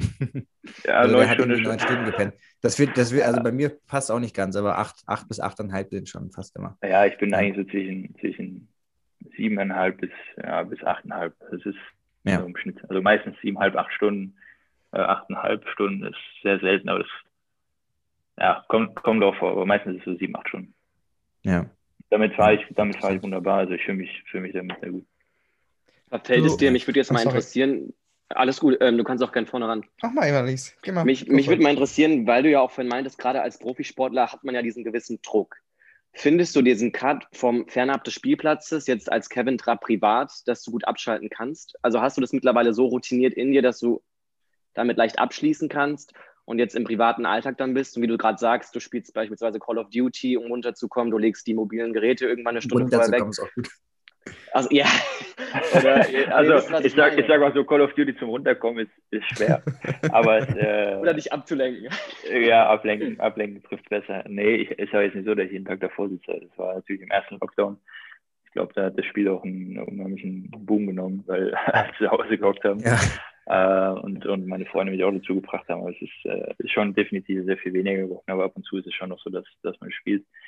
Aber das äh, ja, ist auch so was, was ich gemerkt habe, dass, dass, dass ich mich abseits vom Platz schon ablenken muss und nicht irgendwie 24 Stunden an Fußball denken. Klar, wenn irgendwas nicht so gelaufen ist, wie es laufen sollte, dann so wie jetzt am Wochenende zum Beispiel, da war es auch so, dass ich zwei Tage das Handy komplett weg, eigentlich mehr oder weniger komplett weggelegt habe. Also da war, das gab es fast noch nie in meinem Leben, dass mein Handy-Akku zwei Tage gehalten hat, ohne dass ich es aufladen musste. Und das war dieses Mal so der Fall, dass ich, äh, dass ich einfach gesagt habe, ich will, ähm, ja, will einfach mal abschalten. Ich war mit meiner Verlobten unterwegs und ähm, die, die bei mir war. Und äh, das, das tut unheimlich gut, habe ich gemerkt, dass du einfach auch ein bisschen abschalten kannst. Jetzt auch das Ganze mit der Company, die, das ist auch super interessant, was, was mich ein bisschen ablenkt. Also mir tut es unheimlich gut, dann einfach mal nicht über, über Fußball nachzudenken. Und, äh, Ja. Weil es beschäftigt dich unheimlich viel. Ich bin auch jemand, der sich viel damit auseinandersetzt, äh, was die eigene Leistung angeht, was auch, wie ich mich weiterentwickeln kann und so weiter. Aber ab einem gewissen Punkt habe ich auch gemerkt, muss ich einfach abschalten und mich um andere Dinge kümmern. Ja. Ich glaube Ja, einfach, ich- dass da jeder, dass da jeder unterschiedlich ist, wie er sich ablenken kann oder wie viel er das braucht. Also ähm, ich bin auch nicht jemand, der jetzt äh, jeden Tag Fußball schauen kann, von morgens bis abends und, und jeden Tag abends sich irgendwie ein Spiel anschaut, weil das dann, also das, das, ja, ich brauche einfach andere Dinge, um mich ablenken zu können. Das machen nur wir Fans. Ja. ich, trotzdem bin ich ja auch irgendwie, irgendwie ein Fan und ich schaue mir schon gerne Spiele an, aber es ist jetzt nicht so, dass ich mir äh, jeden Tag alles anschaue, sondern ich brauche meine Zeit, verrückt. für was anderes, ja, um über was Mhm. anderes nachdenken Bei, bei mir war das früher auch immer so, wenn ich verletzt war oder sowas. Ähm, hatte natürlich auch wie fast jeder die Ambition, Fußballprofi zu werden, hat nicht ganz geklappt. Aber immer wenn ich verletzt war, war das so, ich konnte mir dann keine Spiele angucken, also gar nichts, weil das hat mich so runtergezogen, dass ich da jetzt gerade nichts machen kann und dass du so sechs Wochen, sieben Wochen, acht Wochen, manchmal weiß man es auch nicht ganz genau, ähm, erstmal außer Gefecht bist. Ähm, das fand ich immer schon, schon richtig nervig und daher kann ich das voll verstehen, dass du da sagst, irgendwann ist auch mal, ist auch mal gut. Ähm, mich würde noch mal interessieren, das Thema, ähm, gerade weil da ich da auch mega äh, drin bin in dem Ganzen und Sebastian sicherlich auch ein bisschen, aber das Thema auch vielleicht mal Supplements so im, im, im Profisport. Ähm, gibt's da, kriegt ihr da so geheime Pillen auch oder sowas? Oder, oder ist das Thema gar nicht so präsent? Weil ähm, ich finde es schon sehr interessant, aber mein Eindruck ist, dass es auch im, im, im Profifußball noch gar nicht, teilweise gar nicht so krass angekommen ist. Gewisse Substanzen, sei es, dass du entzündungshemmend äh, deinen Körper versuchst umzustellen oder sowas, was ja ein Riesenfaktor ist, was aber total unterschätzt wird. Ja, wir, haben ja, wir haben ja vorhin über die Ernährung gesprochen auch. Ähm, auch Mhm. da, wir haben, wir haben Anfang des Jahres haben wir, äh, wurden wir auf, äh, getestet. Ähm, und da konntest du halt auch eben sehen, was für Mängel du hast, äh, welche Vitaminmängel oder was dir fehlt, Eisen, Ja. wie auch immer. Ähm, und da ist schon so, dass wir, äh, dass wir auch dementsprechend dann äh, versorgt werden, dass jeder, äh, wenn man jetzt irgendwelche Mängel hat, dass man dafür auch dann äh, seine Tabletten in Anführungszeichen dann bekommt, um, äh, um Ja. das eben auch, um das eben, um das eben auch auszugleichen. Und da ist unsere muss ich auch sagen, unsere medizinische Abteilung wirklich top, was das angeht, die sich da um, um fast alles kümmert. Wir haben auch eigentlich sehr, sehr wenige Verletzte gehabt dieses Jahr. Klar, hier und da gibt es immer was, aber eigentlich keinen schwerwiegenden, was auch absolut für die medizinische Abteilung spricht, die sich da auch drum kümmert. Und ähm, wir haben da klar auch Eiweißshakes, äh, alles Mögliche da, also von veganen Shakes bis normalen äh, Whey-Protein. Ähm, wie gesagt, diese Vitamine, die wir zusätzlich bekommen. Das ist aber jedem selbst überlassen, ob er es macht oder nicht. Also es muss sich aber jeder damit mhm. wohlfühlen. Ähm, es sind tatsächlich viele, die es machen, weil sie einfach sagen, klar, ähm, ich merke, ich bin kaum verletzt, ich fühle mich gut damit. Ähm, von daher sind das sind die Spieler, was das angeht, schon sehr, sehr bewusst. Ich weiß nicht, wie es in anderen Vereinen ist. Ich kenne es jetzt aus den Vereinen, in denen ich war und da ist es schon so, dass man sich auch darum äh, kümmert und dann irgendwie ähm, sei es Elektrolyten während dem Training oder direkt nach dem Spiel, Kohlenhydrate direkt nach dem Spiel, dass man sagt, man re regeneriert äh, noch schneller und besser. Ja. Nach schweren Einheiten deine, deinen Kohlenhydratspeicher wieder auffüllen, deine Proteine auffüllen. Also da ist schon, da schon um. Weißt du, was, was nimmst du so für, für Supplements genau? Weißt du das? Oder hast du da einfach so ein paar Pillen, die du jeden Morgen reinhaust? Du weißt gar nicht genau, was, was das ist. nee, ich habe ich hab schon gefragt, was ich, äh, was ich da nehme, weil äh, da eine, die eine oder andere Pille sah schon ein bisschen komisch aus und dann habe ich irgendwann mal gefragt, was nehme ich eigentlich da? Und äh, nein, es, da geht es einfach um Eisen, um Vitamin D, um Omega-3, also Sachen, dass man da einfach. Omega-3, ja. ja. Das ist man, interessant. Äh, Weil ich glaube tatsächlich, viele Vereine auch, die haben das noch gar nicht so richtig auf dem Schirm, dass das echt so ein riesen, also es ist ein großer Faktor, glaube ich. Ähm, und wie sieht es aus mit Kreatin zum Beispiel? Weil ich weiß, ich glaube, Zidane war das damals, der angefangen hat, mit Kreatin zu supplementieren, um ein bisschen schneller zu werden oder sowas. Ist das auch ein Thema oder ist es so? Ist ein Thema, ähm, aber ich vor allem bei Kreatin gehen die Meinungen sehr auseinander, habe ich gemerkt. Ähm, weil viele sagen, ja, wenn du Kreatin nimmst, dann musst du natürlich aufpassen, weil der, der Muskelzuwachs eben schon extrem ist. Und wenn du, je nachdem, was du erreichen willst, also wenn du jetzt irgendwie einen schnellen Muskelzuwachs haben willst und du ein bisschen massiger werden willst, dann natürlich. Äh, dementsprechend musst du auch viel mehr trinken, weil eben du einen schnellen Zuwachs hast und die Muskeln irgendwie versorgt werden. Ähm, andere sagen, es ist unheimlich gut. Also da gehen die Meinungen sehr, sehr auseinander. Ich würde auch sagen, ist es, ist es gut. Und gerade wenn du vielleicht auch als Außenstürmer versuchst, noch mal ein bisschen schneller zu werden, ist es natürlich so, dass die, sage ich mal, der Muskelquerschnitt, also die Größe auch ein bisschen korreliert dann natürlich mit der Geschwindigkeit dann im Zweifel auch. Klar, klar. also ich meine, wenn du wenn du natürlich viel Masse hast und trotzdem auch unheimlich schnell bist. Also die ganzen Sprinter, die das ja einfach alles Maschinen sind, äh, die, aber, die aber einfach unheimlich schnell sind. Ähm, also ja. sieht man schon, dass, dass Masse nicht gleich äh, bedeuten muss, dass du langsamer wirst, sondern es kann natürlich auch ja. funktionelle Masse sein. Ähm, ich habe es tatsächlich mal genommen, ich momentan eigentlich sehr wenig oder weniger. Ähm, ja. Hat aber keinen bestimmten Grund in dem Sinne, sondern ich fühle mich einfach so, wie es momentan, so wohl wie es momentan ist. Ähm, Eiweißshakes klar nach dem Training, ähm, während dem Training teilweise auch BCAAs, äh, um einfach da auch weiter versorgt zu sein. Also es ist sehr unterschiedlich, aber was sehr ähm, regelmäßig ist, sind schon die Eiweißshakes und Aminosäuren. Ja, ja. Aber da bin ich auch, auch was das, was das angeht, ähm, da bin ich halt auch gerade so ein bisschen am Ausprobieren, weil ich eben auch so von, von den Milchprodukten weg will, beziehungsweise einfach mal ausprobieren will, weil ich halt auch merke, dass mir vor allem jetzt auch klar durch das Thema, was äh, die Food Company, die wir gegründet ja. haben, das Thema natürlich immer noch präsenter wird und ich einfach gemerkt habe, dass mir diese Alternativen wesentlich besser tun als, ähm, als andere momentan.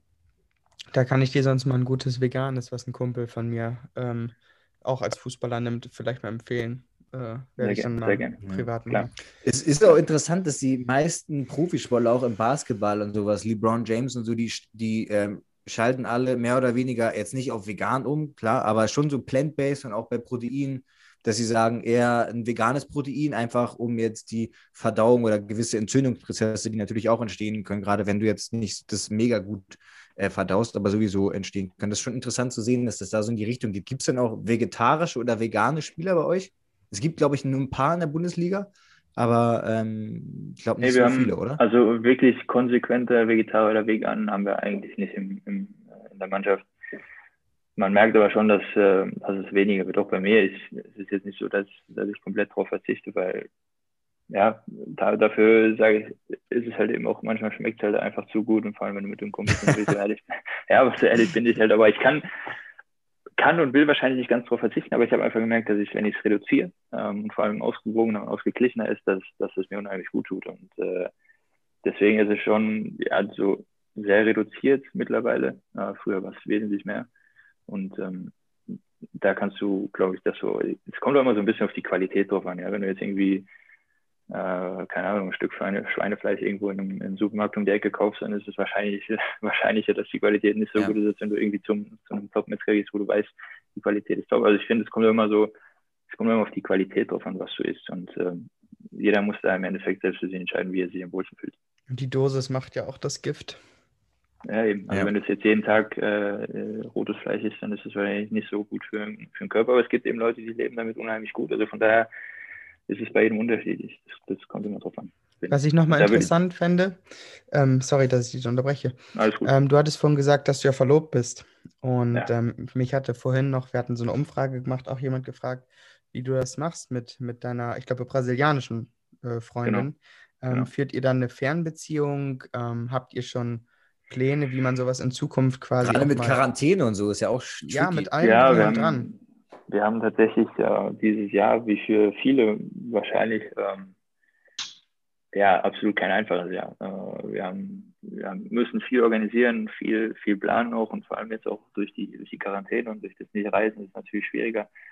Äh, ich habe es vorhin erwähnt, sie hat mich dann äh, besucht und klar ist immer äh, alles getestet, weil ich auch äh, sage, dass Klar geht es erstmal um die Gesundheit natürlich, aber es geht auch eben darum, dass ich weiter meinen Beruf ausüben kann. Und da, da ist schon so, dass wir sehr auf die Sicherheit achten und ähm, definitiv nicht einfach. Wir haben uns äh, vor allem 2020 sehr, sehr wenig gesehen. Ich glaube drei oder vier Mal nur, weil, oh, wie gesagt, ab, ab März war ja, ja, war ja komplett alles zu. Dann hatten wir, hatten wir einen Urlaub zusammen. Ähm, das war also mit die längste Zeit, die wir uns 2020 eigentlich gesehen haben. Ähm, also es ist definitiv nicht einfach, es funktioniert. Es ist halt dann eben auch auf äh, Vertrauensbasis. Man muss so gegenseitig dir vertrauen, das ist für die Organisation. Ähm, und wenn du, wenn du glücklich bist, dann funktioniert es auch. Also das ist ähm, nicht einfach, aber einfach kann jeder. Deswegen sehr gute Stimmt. Einstellung. Gute Einstellung. Wo, wo, wo, wo lebt, äh, wo lebt sie denn? Für alle, die jetzt denken, Fernbeziehung, was, also lebt, also sie lebt jetzt nicht in der, in der Nachbarstadt, sondern in, in Paris, glaube ich, oder so kann das sein? Oder? Ja, wir haben, wir haben, äh, wir haben eine Wohnung in Paris und äh, da, da ist sie auch momentan, beziehungsweise war, äh, ja. bis sie bis zu mir kam. Und äh, ansonsten, klar, sie war sie viel in Brasilien auch und das war eigentlich so mit die härteste Zeit eigentlich. Ja, weil sie, es war schön, weil sie bei ihrer Familie war und es war auch wichtig. Aber das war natürlich nicht einfach mit Zeitunterschied. Äh, dann lange getrennt, jeder hat jetzt so ein bisschen sein Leben eigentlich. Und das war definitiv nicht einfach. Wir haben es äh, tatsächlich sehr, sehr gut hinbekommen. Da bin ich auch. Äh, das kann nur besser eigentlich, werden. Auch, eigentlich auch, auch sehr stolz drauf, weil wir hoffen natürlich alle, dass, äh, ja, dass die Situation sich einfach für alle auch einfach ändert, weil es ja kein Zustand ja. ist in dem Sinne. Ich meine, ich mein, sie, sie arbeitet ja auch als Model und da kann ich ja auch nur aus Erfahrung sprechen. Das war ja auch eine komische Zeit, wo du erstmal gar nicht weißt, was, ähm, was passiert, was geht hier ab und gerade mit Reisen, was du ja zwangsläufig auch viel machen musst oder machst, äh, war ja auch alles erstmal äh, Feierabend. Und so als Mensch, wenn du erstmal gar nicht weißt, was passiert jetzt, und bei dir ja genau das gleiche, ist ja schon irgendwie eine tricky, tricky Situation so. Dann denkst du erstmal, was machen wir jetzt hier? Ja, absolut. Es war, ich meine, wir haben echt ein Privileg und, und können weiter spielen. Ähm, es ist ist irgendwo auch Entertainment in dem Sinne. Ja, die, die Leute haben sich. Ich war mega froh.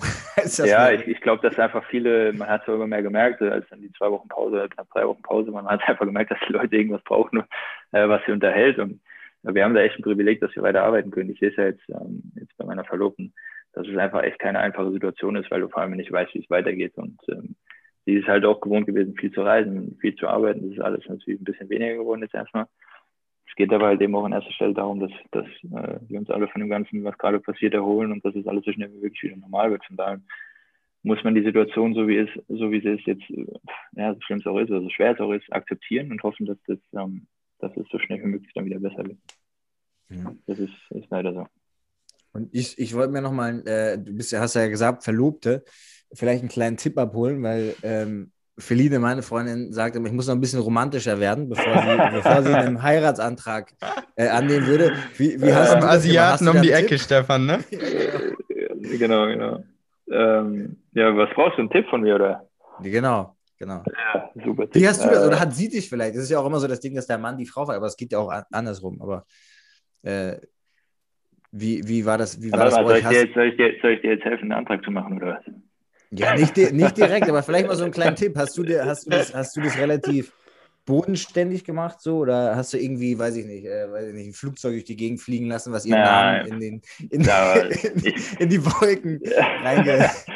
Nee, ich glaube, dass du, ähm, also bei uns war es so, wir haben ja, wir haben ja 2017, 2018, und wir haben ja eigentlich die, nicht, wir haben die Beziehung nicht geheim gehalten, aber es war wirklich so, dass wir eigentlich kaum in der Öffentlich aufgetreten, äh, Öffentlichkeit aufgetreten sind. Und äh, wir waren das erste Mal offiziell in der Öffentlichkeit, war eigentlich äh, in Cannes bei einem Filmfestspielen. Und als ich mich dazu entschieden habe, äh, ihr den Antrag zu machen, war es dann auch so, war es dann in Cannes. Sie war, sie war dann dort. Ähm, und ich hab, bin dann morgens rübergeflogen, tatsächlich, als sie noch geschlafen hat. Und dann hat sie, ich war dann schon in Cannes. ähm, und dann hat sie mir irgendwann FaceTime angerufen und ich habe dann, habe mich dann so ins Bett gelegt und so das Kissen ins Gesicht gedrückt, dass sie ja nicht erkennt, dass ich nicht zu Hause bin und habe dann dort praktisch alles vorbereitet und habe äh, ja, hab ihr dort den Antrag gemacht. Äh, das, also es war für uns ein, ein besonderer Ort, deswegen habe ich mich auch dazu entschieden, das in Cannes zu machen. Aber das ist eine schlechte Location das, auf jeden Fall. Finde ich gut, das kann ich mal. ja, ich, am Ende, am Ende fragst ganz ehrlich, du machst dir so viele Gedanken über alles Mögliche. Wie läuft es ab? Was wirst du sagen? Ähm, was machst du? Am Ende kommt es eh ganz anders, wie du glaubst. Also du überlegst dir, überlegst dir tausend Worte, was du alles sagen willst und wahrscheinlich kommst du gar nicht dazu. Also von daher, äh, ja, also ich gehe davon aus, dass du so romantisch bist und dir da schon was äh, Gutes einfallen lässt. Dass, ich ich, ich, dass ich da ja das nochmal durch, durch den Kopf gehen, auf jeden Fall. Ja, ja finde ich, find ich gut. Ähm, Wann ist Kevin Trapp am aufgeregtesten vor einem Spiel? Im Tunnel, auf dem Platz vom Anstoß oder die Nacht genau. davor? Gibt es auch Spieler, gibt's auch Spieler, die erstmal noch in der, weil ich kenne das noch von früher, die, die vor jedem Spiel immer in, auf der Toilette verschwinden und erstmal irgendwie einen flotten Otto oder sowas haben. Gibt es das auch? Oder? Ja, ich glaube schon, dass es noch gibt. Äh, was heißt am Aufregen? Also so eine gewisse Nervosität eigentlich schon am Spieltag. Ähm, die mhm. ist immer da. Ich finde auch, das finde ich auch tatsächlich gut, äh, wenn das auch irgendwann mal weg sein sollte ja, wenn es irgendwann weg sein sollte, dann weiß ich auch, dass es Zeit ist aufzuhören. So, so dieser richtige Fokus geht eigentlich wirklich so am Abend vom Spiel los. Ähm, dass du dich natürlich die ganze Woche auf das Spiel vorbereitest und das ist die Priorität, das ist auch klar, aber diese, dieser Fokus, dieser Tunnel ist also am Abend vorm Schlafengehen, am Spieltag schon, dass du, äh, dass du sagst, so jetzt geht's Richtung Spieltag und dann ist alles andere erstmal egal. Das, das äh, ist eigentlich so richtig erst am Spieltag.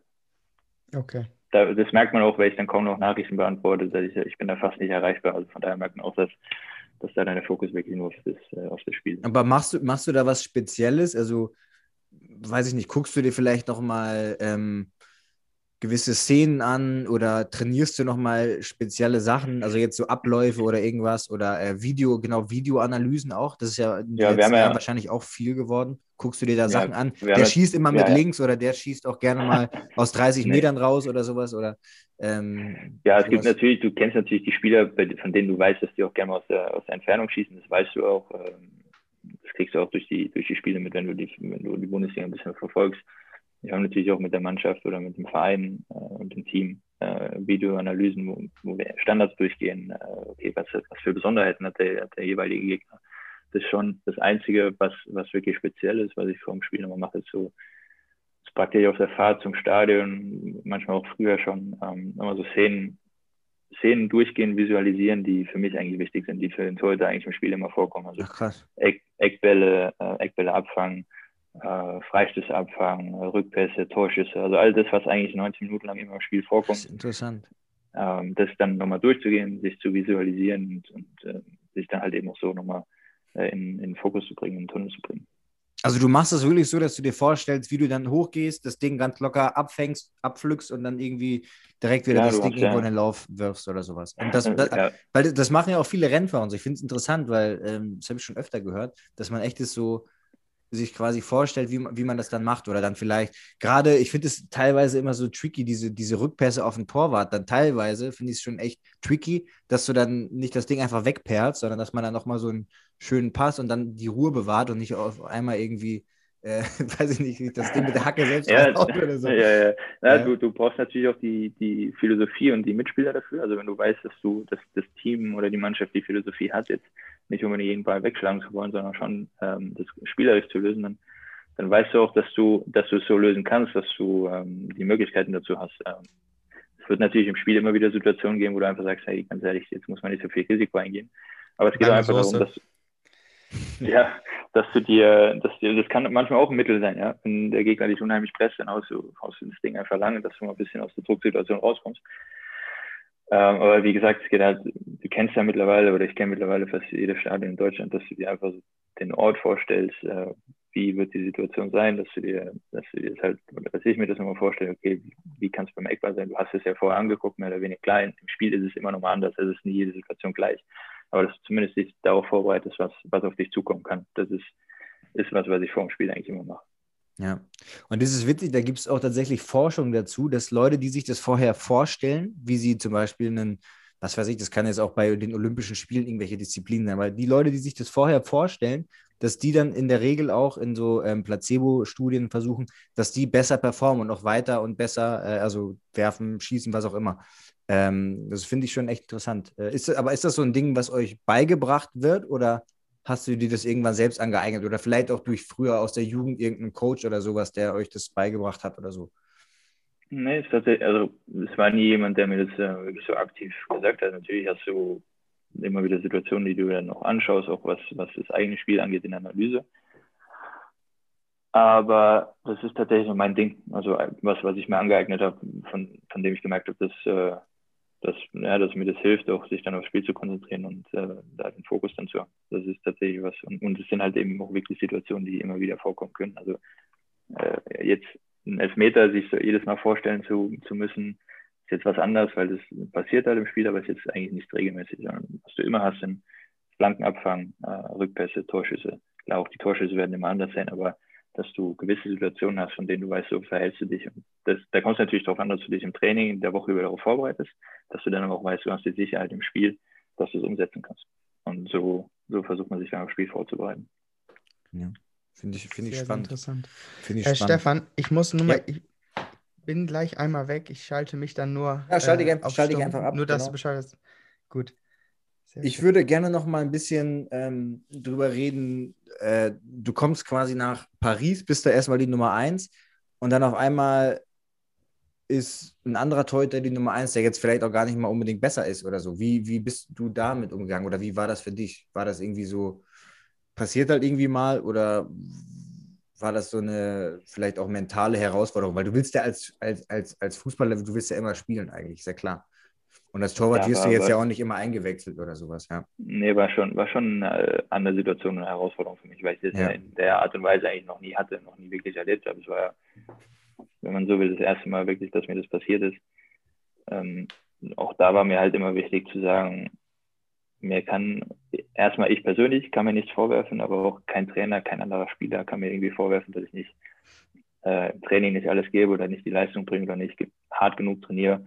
Ähm, und deswegen verdiene ich mir es nicht zu spielen. Also mir war immer wichtig, dass ich mir selbst persönlich nicht vorwerfen kann. Und wenn dann solche Entscheidungen getroffen werden, dann ist es natürlich erstmal schwer zu, zu akzeptieren. Ähm, man muss es hinnehmen, aber, aber man kann viel dafür tun, dass, dass es sich ändern wird. Äh, Es passiert nicht immer, aber mir war eben wichtig, dass, dass ich mir selbst nicht vorwerfen kann, dass ich sagen kann, okay, ich mache alles und tue alles dafür, dass, Ja. äh, dass ich die Möglichkeit habe zu spielen und auch fürs Spiel vorbereitet bin. Wenn es dann eben, wenn der Trainer anders entscheidet, dann ist es so. Dann muss man aber auch irgendwann ähm, eine Möglichkeit oder eine Lösung dafür finden, weil das eben nicht mein Naturell ist, jetzt mich auf die Bank zu hocken, auch wenn es Paris ist, aber ich wollte spielen und äh, nicht auf der Bank sitzen. So. Und ähm, Aber hast, hast hatte du dann direkt deinen, weiß ich nicht, Berater angerufen, ey, mach mal was klar, gar keinen Bock mehr hier. Dieser, die haben alle gar keine Ahnung, was machen. Nein, nein, am Anfang nicht. Es ist halt auch dann immer, ich, ich bin jetzt auch nicht irgendjemand, der sich Ja. direkt beim, beim ersten, ersten Mal, wo es ein bisschen schwieriger wird oder ein bisschen Gegenwind kommt, äh, sich gleich verzieht, sondern klar, ich versuche mit der Situation umzugehen und, und äh, mich zurückzukämpfen. Das hat ja auch äh, eigentlich funktioniert, nur irgendwann war es Genau.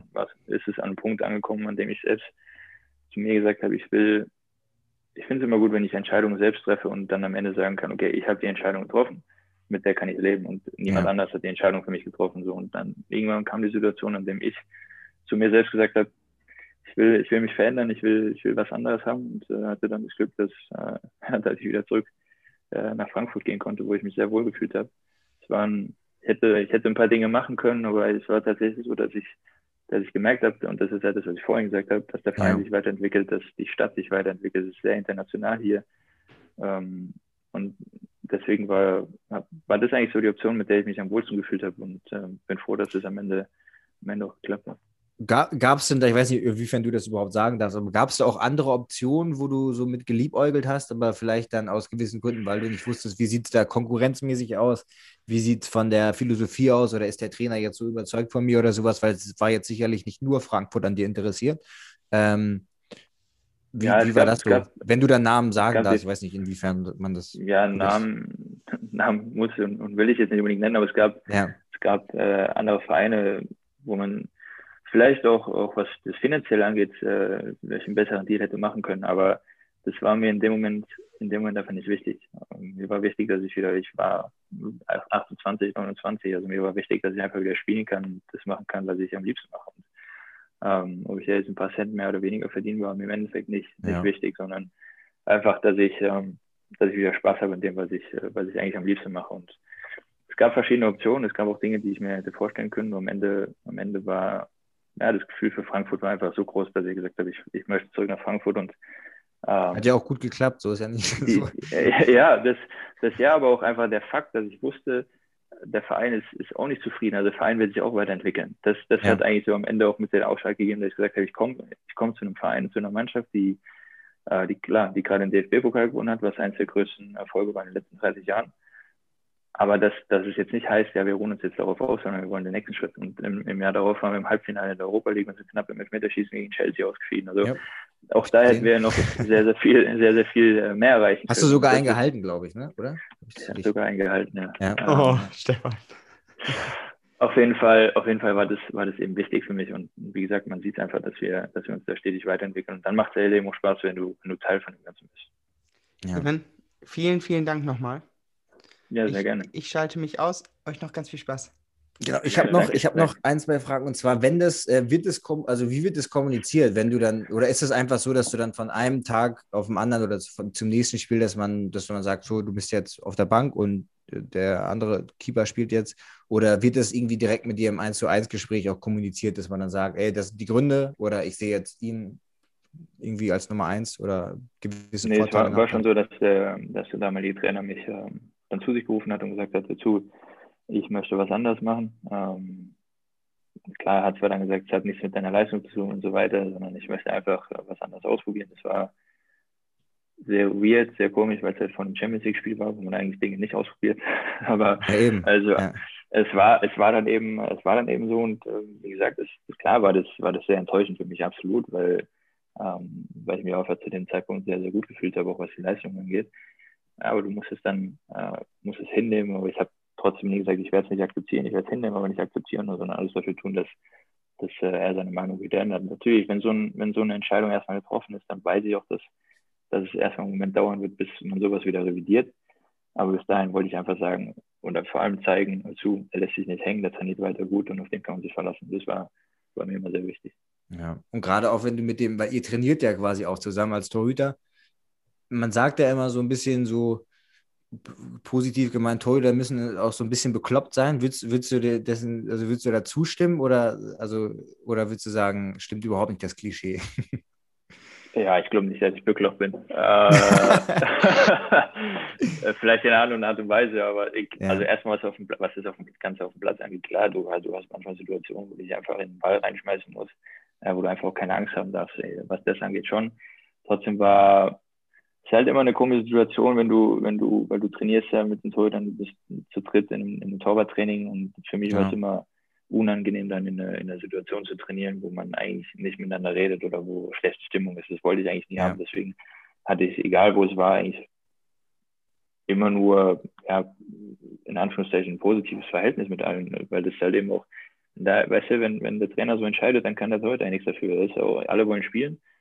Und äh, jeder, jeder, jeder gibt Gas und das hat ja nichts mit dem einen oder anderen zu tun. Klar, Charaktere sind unterschiedlich und mir war trotzdem immer wichtig, dass das Klima, was das Training hat, trotzdem, trotzdem gut ist, weil wir im Großen und Ganzen sagen wir 80 Prozent vom Training trotzdem zusammenstehen und zusammen trainieren. Und wenn du da ein, ein, schlechtes Verhältnis hast und kein Klima hast, dann hilft es im Endeffekt hilft niemand, weil du willst ja nicht trainieren, äh, weil es keinen Spaß macht im Endeffekt.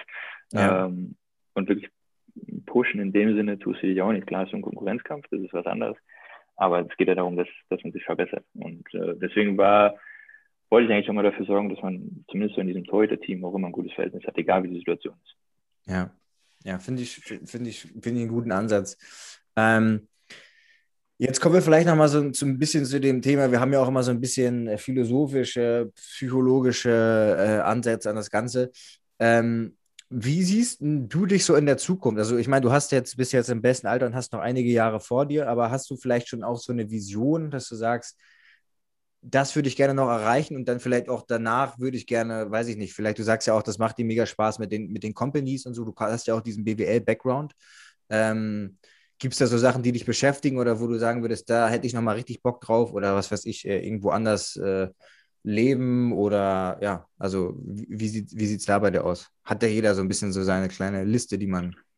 Ja, es ist, ist glaube ich, gerade sehr schwierig zu sagen. Also ich habe definitiv das ist ja das, was ich immer wieder betone und ich habe den auch vier Jahre Vertrag und äh, das ist ja, wenn ich sage, der Verein ist noch nicht am Ende, dann, dann habe ich hier mit dem Verein eigentlich immer noch viel vor und man sieht, dass man hier viel erreichen kann, sich auch viel, viel oder insgesamt viel entwickeln kann hier.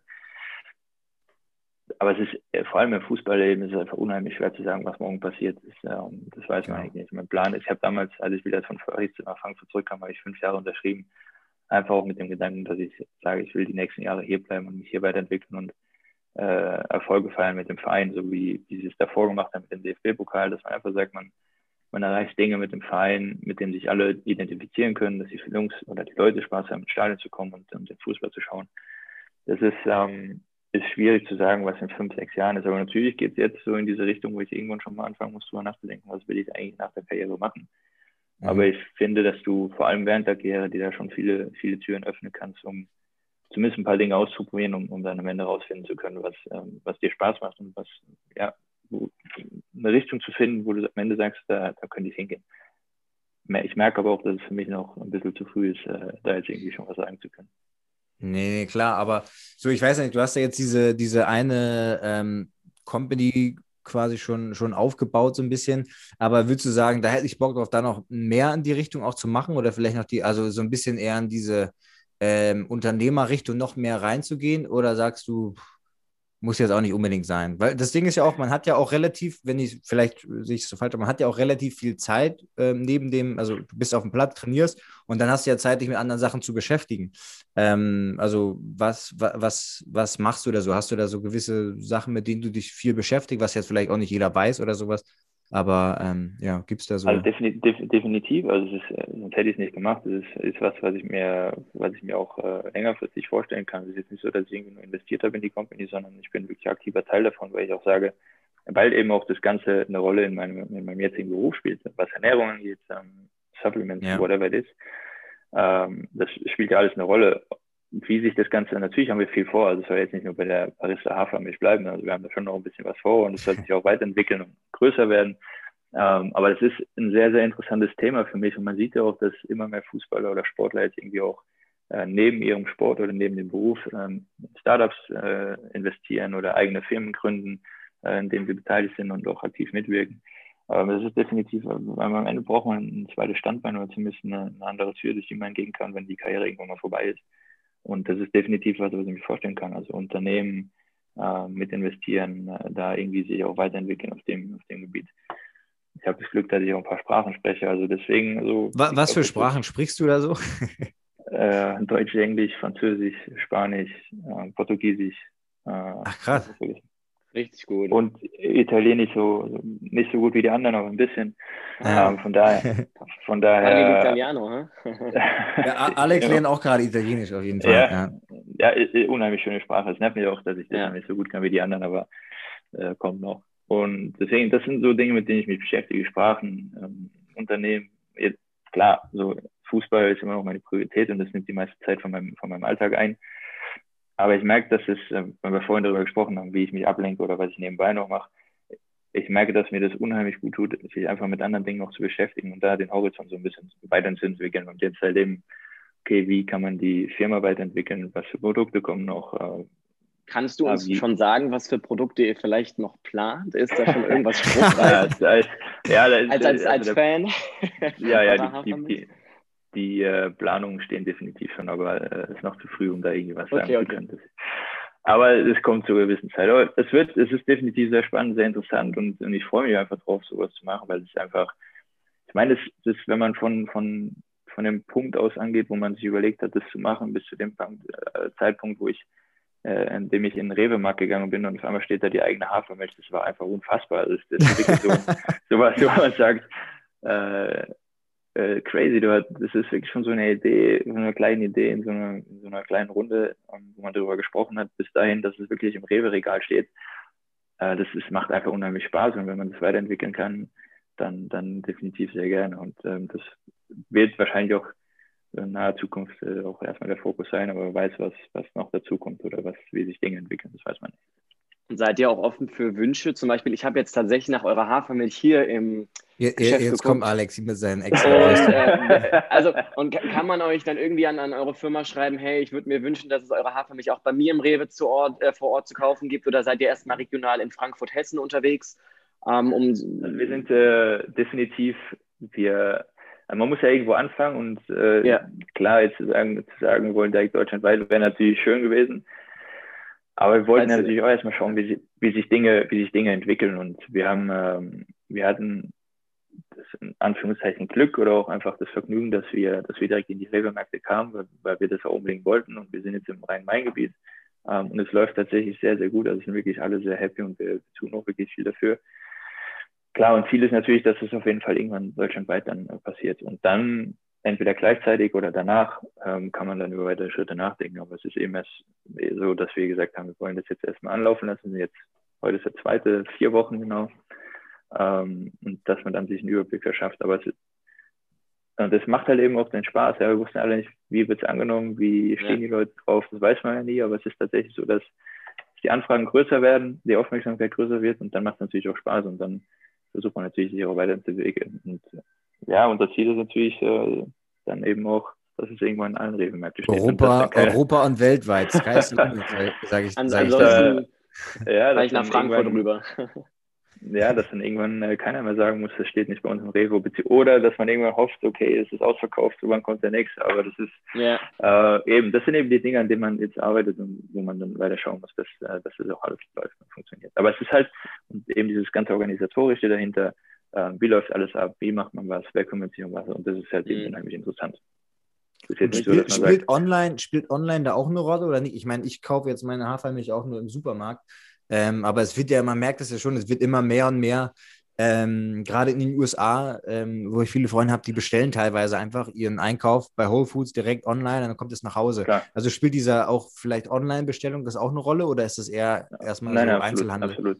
Also weil Ja. vor allem, weil du auch gerade sagst, Whole Food ist, ähm, ist bei uns Ja. auch ein Thema. Ja. Äh, wir haben auch einen eigenen Online-Shop. Also es, die Leute, die jetzt nicht irgendwie im Rhein-Main-Gebiet wohnen oder leben, die können, können sich das natürlich auch über einen Online-Shop besorgen. Ähm, online ist definitiv ein Thema für uns und das, genau das eben sind die Dinge, an denen man jetzt Das ist ja auch arbeitet. im wo man Zweifel eine bessere Marge dann nochmal, ja, wenn man da so ein bisschen. Ja, ich meine, sieht. es kommt, es kommt natürlich immer darauf an, wie man das Ganze macht, ähm, aber definitiv, also Online-Shop ist, ist, ja, ist einfach auch ein Markt für uns und ähm, es ist trotzdem schön, wenn man in, in den Supermarkt gehen kann, seine Milch da stehen Ja. sieht und sagen kann, ich weiß noch, äh, wir hatten, Das ist meine. in der- Ja, wir hatten in der Musst du die dann auch bezahlen oder kriegst du die sonst? Nein, ich bezahle ich bezahl, ich bezahl die natürlich. Die. Vor allem, wir hatten in der, in der zweiten Woche Aktionspreiswoche und dann bin ich in den Rewe-Markt bei mir um die Ecke gegangen und da stand noch der alte Preis dran und dann habe ich ähm, Mitarbeiter von der Rewe-Filiale gerufen und habe gesagt, hey, hör mal zu, der Preis stimmt nicht. Und Ja. er sagte, wie, der Preis stimmt nicht? Und ich sage, ja, wir haben gerade eine Aktionswoche. Sagt er, wie, wir? Ich sage, ja, das ist die, der Teil dieser Teil dieser, äh, dieser Oatmilk und äh, da hat er mich erstmal angeguckt, hat er mich erstmal angeguckt wie, wie, wie ein Bus und äh, dann, dann hat er, dann habe ich ihm das Ganze erklärt und dann hat er dann gesagt, ah, es tut mir leid, keine Ahnung, und hat dann auch ganz nett den Preis geändert. Und, äh, das, das ist dann schon ganz witzig eigentlich, wenn sowas dann passiert und äh, es macht dann auch Spaß. Also, so, hä, warte mal, bist du nicht der Torwart? Ja, Witzig. genau. Wi- Witzig. Ähm, geh, gehst du denn auch jetzt in Frankfurt und so? Wie, wie ist das? Gehst du dann ganz, ganz normal raus oder wird man, ist, geht dir das auf den Sack, wenn du dann erkannt wirst oder so? Also sprechen die Leute dich Nein. an oder ist es, ich weiß nicht, wie ist es in Frankfurt? Hat man da so sein Ähm, ja, es ist- Privatleben oder sprechen die also- Leute einen schon viel an? Nee, kommt schon, aber es ist alles sehr, sehr, sehr nett und äh, sehr höflich. Also es ist dann trotzdem was Schönes, wenn die Leute kommen und fragen, hey, vor allem wenn es wenn es kleine Kinder sind, wenn man merkt, Ja. okay, die Jungs schauen zu einem auf. Äh, also damit habe ich kein Problem. Ist, äh, Also freust du Paris dich sogar. Also für alle, die dich jetzt vielleicht mal sehen, die dürfen auch gerne mal dich ansprechen. vielleicht jetzt Dürfen, nicht in der dürfen müssen unangenehmsten keine Angst, genau, müssen keine Angst haben, dass ich äh, unfreundlich bin oder irgendwie äh, beiße oder keine Ahnung was, sondern nee, alles gut. Also wenn, wenn da irgendwie was ist, dann natürlich klar gerne. Aber also es ist zum Beispiel in, in Paris war ich sehr überrascht, weil es ja nochmal was Größeres ist und du ja eigentlich da mehr hast als nur Fußball. Und da war es, war es tatsächlich extrem. Also du konntest da fast eigentlich nirgendwo hingehen, ohne dass du irgendwie äh, deine Ruhe hattest. Ähm, was jetzt auch nicht schlimm ist, aber da, also es war schon im Vergleich sehr extrem. Aber wie gesagt, das ist also definitiv nicht was, was mich stört. Ja. Dann, wenn ich hat- in Frankfurt unterwegs bin und dich sehe, komme ich mit einem Foto auf dich zu. Kannst du gern zu. Es ist halt äh, der einzige, die einzige unangenehme Situation, ist, wenn mich jemand fragt, ob ich eine Autogrammkarte dabei habe, dann sage ich, ich habe jetzt zufällig keine Autogrammkarte bei mir. Aber wird das noch Ich- gemacht? Autogrammkarten? Also ist das Ja, schon, aber ich laufe jetzt nicht, ich laufe jetzt nicht durch die Stadt und habe meine eigenen Autogrammkarten dabei. Also das ist Ja, klar, hier, warte mal. so Jetzt, wo du ich, gerade fragst. Ja, genau, so, nee, so weit ist es noch nicht, aber wenn, klar, wenn jemand ein Foto machen das ist kein Problem. Alles gut. Und ähm, ich hätte noch eine Frage und zwar: Gibt es was, was du, man sagt ja immer so, man, also man bereut natürlich irgendwie immer nichts, weil alles ist ja, hat es ja zu dem gebracht, wo man dann heute steht. Aber gibt es irgendwie so eine Sache, vielleicht in der Karriere, vielleicht in der Jugend oder weiß ich nicht, wo du gesagt hast, das, das habe ich bereut oder das hätte ich vielleicht irgendwie anders gemacht? Oder war das, sagst du, das war alles eigentlich tipptopp, so wie es gelaufen ist? Mm, Also im Endeffekt muss ich wirklich sagen, ja, wie du gerade sagst, am Ende sagt man, okay, ich bereue eigentlich nichts, weil ich zufrieden bin, so wie es ist, aber so den Weg, den ich in meiner Karriere eingeschlagen habe, ich würde, würde glaube ich, nichts anderes machen. Also ich habe im frühen Alter schon viele Angebote abgelehnt, von denen ich nicht wusste, ob das jetzt richtig oder falsch war. Und im Endeffekt, ähm, im Endeffekt war es die richtige Entscheidung. Das weiß man halt leider erst immer im Nachhinein. Was ich so während der Zeit in Paris gemerkt habe, ist, dass ich vielleicht da hätte etwas schneller, etwas schneller dazu, wie soll ich sagen, weil ich ja vorhin gesagt habe, viel, ich habe viel charakterlich dazugelernt und, und mich da Ja. weiterentwickelt in der Persönlichkeit. Vielleicht hätte das an der einen oder anderen Situation äh, schneller passieren müssen oder, oder auch eben nicht, aber das, das weiß ich nicht. Jedenfalls bin ich eben froh, dass ich in der Zeit, die ich dort war, das, das alles so mitgenommen habe, wie es, ähm, wie es ist. Aber ich glaube, dass ich einfach die Dimension damals vielleicht in Anführungszeichen ein bisschen unterschätzt habe. Äh, aber trotz allem würde ich nicht sagen, dass ich irgendwas bereue, weil ich ja trotzdem sehr, sehr schnell äh, das Ganze gelernt habe und dazugelernt habe. Von daher, ähm, von daher eigentlich nicht, wenn ich ehrlich bin, eigentlich nicht. Nee. Ja. Mich, mich würde auch noch eins interessieren, tatsächlich. Du bist ja super viel unterwegs und hast ja auch deinen getakteten Alltag. Du hast ja dein Training, du hast die Spiele. Das heißt, super viel Zeit geht ja äh, aufgrund des Fußballs schon mal in deinem Alltag fort. Hast du Zeit und Fokus aber auch, den mit deiner Familie zu verbringen? Die wohnen ja wahrscheinlich auch nicht um die Ecke und ähm, kriegst du das unter einen Hut gedeckelt? Also vor allem jetzt in der, in der Situation ist es wirklich so, dass ähm, das letzte Mal, dass ich zu Hause war, war tatsächlich über Weihnachten. Ähm, Okay. Dass, dass natürlich die Situation ist, meine Verlobte in, in, in Paris, beziehungsweise halt eben jetzt auch äh, mich besucht, aber eigentlich überwiegend in, in Paris, Brasilien. Äh, meine Familie wohnt Auto zwei Stunden von hier entfernt. Äh, ist es natürlich so, dass man jetzt, okay, dass man sagt, hm, machen wir jetzt also freier Tag ausruhen, will ich mich jetzt irgendwie Ja. vier Stunden, sechs Stunden, fünf Stunden ins Auto hocken? Ähm, oder, oder wie verbringe ich jetzt die Tage? Äh, klar kommt dazu, dass, dass meine Eltern äh, auch ein, sehr junge Eltern, aber trotzdem irgendwie in, so in diese Risikogruppe reinfallen. Äh, wir zwar alle drei Tage getestet werden, also ich davon ausgehen kann, dass, äh, dass ich eigentlich nichts habe, aber trotzdem hat man so dieses, ja, diese, diese gewisse, wie soll ich sagen, äh, dieses gewisse darüber nachdenken, so mache ich das jetzt wirklich oder nicht, weil man am Ende einfach für nichts verantwortlich sein will oder die, die Verantwortung Das- hat, das dass Risiko, nichts passieren darf, genau, Ja. dass nichts passieren darf, das Ja. natürlich auch hat. Und da, da, ist es, tatsächlich- da ist es tatsächlich schon so, dass, ähm, ja, dass ich jetzt vor allem durch die Situation äh, sehr, sehr wenig sehe, klar. Okay. Aber auch das, auch das, ähm, auch das kriegt man irgendwie geregelt, wenn man will. Und wir hatten noch ähm, eine Frage und zwar ein bisschen zu dem ganzen Thema Fi Finanzen sogar. Ich meine, klar, wenn man irgendwie viel verdient, dann kommen ja sicherlich auch schnell Leute an, die, die einem Nur was an, Gutes wollen für dich. an genau, genau, die sagen, hier, ich habe, ich hab, weiß genau, wie es geht, ich nehme nur zwei, drei Prozent und dann hast, vervielfachst du dein Geld oder behältst es zumindest. Ähm, Ja. Wie, wie, wie geht man damit um? Und hast du das, machst du das vielleicht, ich meine, du hast jetzt auch die Company und so, aber machst, hast du das selber gemacht und dich selber fortgebildet? Oder ist es so, dass du oder vielleicht auch andere Spieler, die du so kennst, dass die da ihre Leute haben und sagen, hier, der, der ist gut, der macht das für mich schon lange und so und dann, oder, oder weiß ich nicht, handelst du selber Bitcoins oder irgendwie? Leider, leider, leider Bitcoins habe ich, äh, ja, also wie gesagt, ich habe, ähm, so was das eigene Geld angeht, da ist es immer sehr, sehr schwierig, jemandem zu vertrauen. Vor allem, zumindest bei mir war es immer so, dass es mir sehr schwer viel, äh, sehr schwer viel, sehr schwer fiel, jemandem zu, äh, zu vertrauen und dann zu sagen, okay, du kümmerst dich jetzt um mein Geld, weil im Endeffekt, ja, du, du gibst die Verantwortung weiter, aber im Endeffekt ist es dein Geld, was äh, eventuell weg ist. So, und da war es bei mir tatsächlich sehr schwer und ich habe viele Leute, die, die äh, im, Finan im Finanzbereich arbeiten, von, mit denen man sich natürlich austauschen kann. Ich selbst habe viel darüber gelesen, weil im Endeffekt wollte ich auch nichts zulassen, was ich nicht verstehe. Also ich wollte jetzt ja. irgendwie äh, jemanden sagen dazu, du kannst es machen, ohne dass ich irgendwie weiß, was gerade passiert, sondern ich wollte es auch zumindest, zumindest die Basics wollte ich verstehen. Äh, ich habe auch jemanden, der, der äh, sich darum kümmert, ähm, aber auch das hat eine sehr lange Zeit gedauert, bis ich da gesagt habe, okay, wir machen das zusammen, weil, wie gesagt, äh, man muss ein Gefühl dafür entwickeln. Ja, du, du, das muss eigentlich so mit, in Anführungszeichen, ein Freund von dir werden, der, mit dem du dich immer austauschen kannst, weil auch da wird es Situationen geben, die vielleicht mal nicht so schön sind, äh, werden die Aktien nicht immer nur nach oben steigen. Aber da muss ja. man eben wissen, dass man sich gegenseitig vertraut und das ist, ist wichtig. Und äh, wie gesagt, da gibt es eben viele, äh, mit denen man sich über verschiedene Dinge austauschen kann, äh, verschiedene, verschiedene ja, Ideen hat, wie man sein Geld anlegen kann. Ähm, und dann und dann ist es eben wichtig, dass man dann sich gegenseitig vertraut. Aber mir war es, oder mir ist es wichtig, dass ich am Ende meiner Karriere sagen kann, ähm, ich habe so gut gewirtschaftet, dass ich habe eben so gut angelegt, dass ich mir erstmal keine Sorgen machen muss, ja. Ähm, aber ich, ich werde nie jemand sein, der jetzt irgendwie äh, nie wieder arbeiten will oder nie wieder was machen will. Aber es ist eben, du hast eine begrenzte Zeit und dann musst du halt eben schauen, dass du das Beste aus der Zeit draus machst. Und äh, von ja. daher, jeder, jeder macht es anders. Ich bin äh, schon sehr, ich bin eigentlich jemand, der sehr aktiv ist, was das angeht und ich versuche auch dazu informieren, was kann man machen.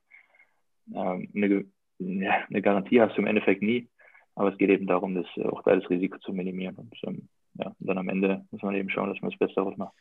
Weil zum Beispiel in der NBA ist es auch so, ich weiß jetzt nicht ganz genau die Zahlen, aber ich glaube, es war irgendwie jeder Vierte oder sowas, ist irgendwie fünf Jahre nach seinem Karriereende so insolvent äh, oder, oder zumindest nahezu pleite, was schon irgendwie krass ist. Also, weil da ist vielleicht, dass du dich so darauf konzentrierst auf Spielen und da kommt ja schon genug rein, aber man erhöht ja auch immer, das kennt ja jeder, glaube ich, sobald du dein Einkommen erhöhst, erhöhst du auch automatisch immer deinen Lebensstandard ein bisschen. Ähm, man muss halt nur mal aufpassen, dass man das so sage ich mal, kontrolliert anpasst. Aber dann auch bei den, bei, den, bei den Anlagen, macht ihr dann zum Beispiel eher so ETFs oder sowas oder eher Einzelaktien oder, also hast du gerade schon gesagt, Kryptowährung jetzt vielleicht nicht? ähm, ja, auch. Also es ist, halt, es ist halt eben ein Mich. Ne? Ja. Es ist halt wichtig, dass du es äh, nicht auf ein Pferd setzt, dass du es ähm, gut verteilst, dass du im Endeffekt sagen kannst, wenn eine Partie immer nicht so gut läuft, hast du immer noch die, die andere Hälfte, die, die praktisch gegensteuert. Also es geht ja darum, dass du es ähm, dass du es halt ordentlich verteilst und die, die Balance zwischen allem möglichen, also was jetzt auch Immobilien, Aktien, ähm, vielleicht andere Dinge, Startups, wie, was auch immer es ist, ähm, dass du halt eben da sagst, ähm, du, Rohstoffe, je nachdem, also dass du es wirklich so verteilst, dass du sagst, egal wie, wo was passiert, ähm, du musst ja eigentlich keine Gedanken darüber machen, dass äh, dass jetzt alles zusammenbricht oder dass das komplette Haus zusammenbricht, sondern dass du halt wirklich sagst, das Fundament ist so gut, dass wenn mal eine Seite nicht so gut läuft, für die aber die andere Seite besser läuft. Also von daher. Ähm, ja. ja. Dass man gerade auch am Ende dann halt einfach dann sehen kann, man hat dann zumindest mal da eine gute, eine gute Substanz dann am Ende. Aber ist es dann so, weil du wirkst ja jetzt sehr auch ver vernünftig, was das angeht, ja, aber äh, sagst du dann auch mal zu einem jungen Spieler so, hier, pass mal auf, chill mal ein bisschen, wenn er dann, weiß ich nicht, mit seinen Luxustäschchen oder so da um die Ecke kommt direkt, ähm, sagst du dann hier, äh, äh, pass mal auf, was du mit deinem Geld machst oder, oder sind eigentlich alle vernünftig, würdest du sagen? Ja, also das ist ja, also ich würde nie irgendjemandem sagen wollen, wie er sein Leben zu leben hat. Das muss ja, ja. jeder im Endeffekt selbst wissen. Nur es ist natürlich oft so, dass ja, du hast, verdienst viel Geld während der, während der Karriere und äh, merkst, du kannst dir viele Dinge leisten. Und dann aber irgendwann hast du halt eben diesen Cashflow nicht mehr, zumindest dein monatliches Gehalt, dem du merkst, okay, jetzt musst du schon irgendwie darauf achten, dass du jetzt nicht irgendwie ein Privatjet für 20.000 Euro jedes Mal nimmst, sondern fliegst halt eben oder, oder fährst mit Zug. Ähm, ja. oder dass du dir jetzt nicht jedes Mal die neuesten äh, Gucci-Schuhe, keine Ahnung, was, was auch immer es sein soll, Ja. äh, dir kaufen kannst. Also, also ich finde, das ist halt was, wo ich schon sehr, sehr bewusst mit umgehe, dass ich halt sage, okay, ich habe einen gewissen Lebensstandard, ähm, der jetzt nicht High Luxury Life ist, ähm, aber zumindest ein Standard, von dem ich sagen kann, den kann ich oder den möchte ich gerne nach der Karriere eigentlich immer noch beibehalten. Das ist äh, also nichts Übertriebenes, sondern es halt geht halt darum, dass ich sage, äh, ich, ich will jetzt nicht vier Autos in der Garage stehen haben und jeden Morgen entscheiden müssen, äh, in welchen welches steige ich ein. Also mir reicht ein Auto, ja. Oder wenn du dann irgendwie, wenn Sehr irgendwie Spaß hast. Ja. Wenn du Spaß, du kannst ja im Endeffekt nur eins fahren. Was willst du machen? Sollst jetzt, und dann ja, stehst du irgendwo und sagst, okay, ich habe noch drei andere Autos in der Garage stehen, Mhm. aber bringt ja nichts im Endeffekt, sondern äh, man kann sich schon was gönnen und dafür verdient man das äh, Geld ja auch und dafür arbeitet man ja auch, dass man, dass man sich gewisse Dinge auch gönnt, mal hier und da. Aber ich- weißt du, wenn dann jemand Spaß hat, so wie ich an einem, an einem Oldtimer zum Beispiel Cabrio, wo man sagt, okay, den nimmt man halt im Sommer raus und, und freut sich halt, dass man das Auto hat, aber das ist jetzt nichts, was, was dich äh, irgendwie wirklich arm macht oder was im Endeffekt äh, dafür sorgt, dass, dass du dein Geld einfach irgendwo aus dem Fenster rausschmeißt, dann, dann ist es ja völlig okay. Aber ich, ich bin halt, oder ich werde wahrscheinlich nie jemand sein, der, der sich irgendwie ein Ferrari und ein Lambo in die Garage stellt und dann halt sagt, ich bin glücklich. Und dann bringt ja nichts im Endeffekt. Und das macht dich vielleicht eine Woche, zwei glücklich und dann ist es auch nur ein Auto im Endeffekt. Also von daher, Das ist ja das Ding, aber das ver- Also viele verstehen das ja leider erst sehr spät, dass, dass, dass du halt diesen Gewöhnungseffekt doch leider relativ schnell immer hast bei allem im Absolut. Leben. absolut. Das ist, ähm, also wenn, wenn jemand wirklich daran Spaß hat und so, es sei ihm gegönnt, also das soll wirklich jeder für sich selbst entscheiden. Bei mir ist ich schaue mir es auch gerne an. Es ist jetzt nicht so, dass ich sage, ich, ich habe da keinen Spaß dran, das zu sehen. Aber ich würde wahrscheinlich, ähm, vielleicht habe ich auch einfach einen Igel in der Tasche, das Geld, was man dann für die Autos ausgibt, würde ich, würde ich wahrscheinlich versuchen, anders irgendwie anzulegen. Aber das ist halt eben Ja. so, dass ich sage, ja, ähm, das ist halt meine Meinung, aber das soll halt wirklich jeder, jeder machen, was er denkt. Ja. Und wie gesagt, wenn ich so ein Auto sehe, dann, dann freue ich mich auch, das zu sehen. Ja, keine Frage. Aber Ja. ja, ich da. Klingt, das klingt, klingt sehr vernünftig. Was war denn die letzte Sache? So vielleicht so um die 100 Euro, dein bestes, sage ich mal, Investment. Weißt du, das kann jetzt ein Buch sein, das kann eine App sein oder sowas. Hast, hast du da sowas, so als kleinen Lifehack quasi? Ähm, boah, was war denn das? Äh, tatsächlich, ja. Die, äh, eine, eine App auf dem Telefon, wo wir vorhin über Medita Meditation gesprochen haben, ähm, wo ich ein Abo abgeschlossen habe, äh, weil ich halt versuchte, weil ich versuche, das zu machen, ähm, auch einfach mal auszuprobieren. Ansonsten Musik spielt eine unheimlich große Rolle. Wie, wie, hei wie heißt die App, falls der ein oder andere das vielleicht äh, sich. Darf, darf man das machen hier? Ach so, ja, klar, kannst, kannst du schon sagen. Es sei denn, ah, ja, stimmt, vielleicht sagst du es, vielleicht sagst du auch nicht, nicht, dass wir nachher haben hier großer Werbeevent. Ja, da musst du ja aufpassen. Dann steht dann überall hier selbst, äh, Kevin Trapp hört, äh, benutzt hier unsere App. Genau, Aber nee, ist das, nee. äh, ist das, äh, heißt die was mit Waking? Nee, ne? Nee, nee, nee. Nee, ist eine andere. Das äh, ist eine, ich glaube, Le LeBron James macht, macht Werbung dafür, so viel kann ich ja sagen. Okay, okay, Leute, dann könnt ihr auf jeden Fall mal äh, Abchecken. Ja, ich Genau. hier auch gar nichts sagen. Also bevor die nicht hier die, die Kohle überweisen, das sagt, würde ich ja auch keine Werbung machen. Nein, Ähm, gut, aber wie gesagt, auch, auch Musik spielt, äh, spielt eine Rolle für mich. Also das ist äh, auch extrem wichtig, weil komischerweise Musik bringt dich halt auch, egal was du brauchst, irgendwie immer in die in Stimmung. Ne? Also Ja. zumindest bei mir. Was, was hörst du da so? Ich höre ja immer asozial, also so beim Trainieren pusht mich immer extrem, so asozialer Deutsche. Höre ich sonst gar nicht, aber beim Trainieren Ja. immer. Also wirklich so, Gucker hier, bla bla bla. So bin, bin ich noch ja. nie in meinem Leben eine Droge genommen, aber da bin ich dann immer richtig und gehe dann, geh dann ab. Äh, ich was, was, was, was hast du da, was hörst du da so? Que- Querbeet, Querbeet, also da ist bei uns auch alles Deutschrap bis House bis äh, Elektro und, und äh, Hip-Hop, also Amerikaner, also Rap, da ist eigentlich alles dabei. Das, tatsächlich ist es bei mir auch immer abhängig vom, äh, oder viel abhängig vom Wetter. Also es gibt dann oft, wenn irgendwie die Sonne draußen scheint und dann hast du so, so Vocal House, so was Relaxes eigentlich, dann gehst du ins Gym, hast dein, dein Rap oder dein Elektro, wie auch immer, was du gerade brauchst. Das, ähm, vom Spiel, vom Spiel ist es tatsächlich so ein Mix, äh, so ein Mix. Da, da ist es äh, eigentlich alles so querbeet, alles Dinge, was dich irgendwie pusht, was dich äh, glücklich macht, was, was dir Bock macht auf Sport. Es kommt immer so ein bisschen drauf an, eigentlich. Aber ich, bis auf äh, ja, bis auf so klassische Volksmusik. Musik, klassische Musik, Volksmusik, äh, höre ich fast eigentlich alles. Das eine, das eine mehr, das andere weniger. Ja, ja finde ich interessant. Dann sind wir eigentlich auch schon fast am Ende. Alex, hast du noch eine Sache? Ich hätte dann eine abschließende Frage und dann sind wir, sind wir auch schon ähm, am Ende. Dann- hast du noch was, Alex? Ich stell die gerne. Ich kann nur sagen, schon mal vielen Dank, dass du da bist und dass du jetzt deine Zeit Sehr hast. Und, äh, Sehr ja, gerne. super sympathischer, bodenständiger Typ. Ja, danke schön, danke schön. Nein, macht Spaß, macht Spaß, über die Dinge zu reden. Vielen Dank. Das war auch das, was ich zu Stefan gesagt habe, dass äh, die Themen sind halt mega interessant. Und das sind halt auch Themen, über die du nicht jeden Tag redest. Von daher macht äh, das macht tatsächlich Spaß, darüber zu reden. Ich hätte noch eine abschließende Frage, wo vielleicht auch unsere Zuhörer ein bisschen ähm, was mitnehmen können. Und zwar, wenn du, ich meine, du bist jetzt 30, richtig? 30? Ne? Ja. Ja. 30. Ähm, und bis jetzt, wenn du so, 25.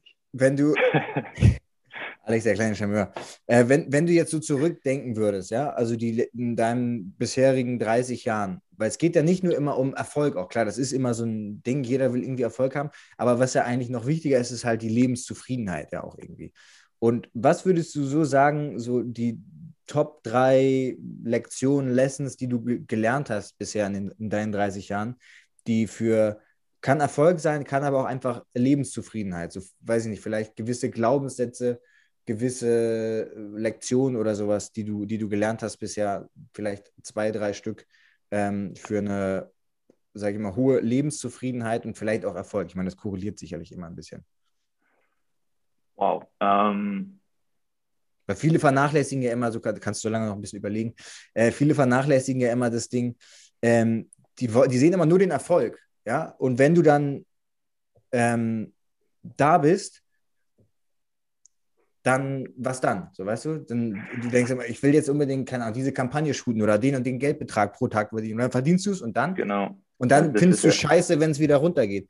Und ähm, ich glaube, da, das ist halt immer so eine, so eine Zwickmühle. und Das wird dich nicht glücklich machen, aber so diese, für diese Lebenszufriedenheit. Hast du da so zwei, drei Sachen, die du mitgenommen hast in deinen 30 Jahren, die du vielleicht gelernt hast? Also das ist ja, das ist ja das, ähm, was ich, was ich vorhin mal so ein bisschen an, angesprochen habe, dass, ähm, dass ich immer, dass ich jemand bin, der versucht, jeden Tag was Neues zu lernen, weil wie du halt natürlich gerade sagst, ne, wenn du ähm, ja, wenn du ein, gewiss, ein gewisses Ding erreicht hast, dann, dann ist halt, dann kommt irgendwann die Frage, okay, und was jetzt? Also was ist so dein nächstes Ziel? Also für mich ist immer wichtig, was mich wirklich unheimlich glücklich macht, ist, ähm, dass ich Leute um mich herum habe, denen ich vertrauen kann. Also wenn dann irgendwie was im, im Beruf schlecht läuft oder man irgendein Problem hat, dass man immer Leute hat, mit denen man sich austauschen kann und die einem dann, egal wie, also es hat ja jeder seine Art und Weise, wie man das macht, aber Ja. dass man, dass, dass die einen ablenken können und wieder ähm, ja, wirklich so wie es so ist, glücklich machen können, dass man sagt, okay, stimmt, man hat jetzt mal eine, eine Down-Phase, aber im Endeffekt, äh, man sieht viele Krankheiten, man sieht jetzt die Pandemie, im Endeffekt muss man ja trotzdem glücklich sein mit dem, mit dem, was man hat. Also für mich sind Freunde, Family unheimlich wichtig. Äh, ich bin immer sehr glücklich, wenn, wenn mein Umfeld glücklich ist, also wenn ich Leute glücklich machen kann. Ähm, Ja. Wenn man lachen kann, ich finde Lachen ist unheimlich wichtig. Also wenn du, wenn du durchs Leben gehst und hast nicht zu lachen, dann äh, ist es sehr Scheiße. trist Ja, dann ist es sehr trist. Also ich finde ja, ich find Lachen, Lachen äh, unheimlich wichtig, weil wenn du Dinge machst ohne Freude, dann, dann, dann ist es nicht schön, dann, macht dann macht es auch keinen Spaß, dann wirst du da auch dich nicht weiterentwickeln. Aber wie gesagt, für mich ist immer wichtig, dass ich mir Dinge suche oder, oder Ziele setze, auf die ich zuarbeiten kann. Weil wie du sagst, wenn du was erreicht hast, dann kommt irgendwann die Frage, okay, was, ist- was ist jetzt so besser? So, Ja. genauso dasselbe ist mit der Karriere. So, ich hoffe, hoffe, dass ich mindestens noch fünf, sechs, sieben, acht Jahre habe, in denen ich Fußball spielen kann. Aber dann kommt eben die Frage, okay, jetzt ist was jetzt? So, die Karriere ist vorbei, ich werde kein Fußball mehr spielen können, aber was passiert jetzt? Und dann musst du dir wieder ähm, was suchen. Und deswegen versuche ich, was das angeht, eigentlich immer, auch wenn es Rückschläge gibt, mich davon eigentlich nicht wirklich abspringen zu lassen, sondern, sondern da immer trotz allem äh, die Freude zu suchen und, und versuchen, mich jeden Tag irgendwie weiterzuentwickeln und einfach Dinge dann manchmal auch so hinnehmen. Ja, es ist gerade eine Situation, die man nicht ändern kann. Man kann helfen, aber man kann sie halt nicht ändern. Und Ja. äh, sich jeden, jeden Tag darüber zu beschweren, hilft dir im Endeffekt auch nicht. Also du kannst, du kannst viel machen dafür, dass du ähm, ja, dass, dass du Dinge in deinem Leben erreichen kannst, aber du kannst eben manches einfach nicht beeinflussen, sondern konzentriere dich darauf, auf das, was du beeinflussen kannst für dich selbst. Äh, ob es jetzt schneit, regnet, Sonne scheint oder eine Pandemie gibt, dafür kannst du leider nichts. Äh, von daher fokussiere dich immer darauf, was, was du beeinflussen kannst. Ja. Klingt, klingt so banal, ne? aber das ist echt so wahr. Und an dir ist echt so ein, sag ich mal, so ein kleiner stoischer Philosoph verloren gegangen.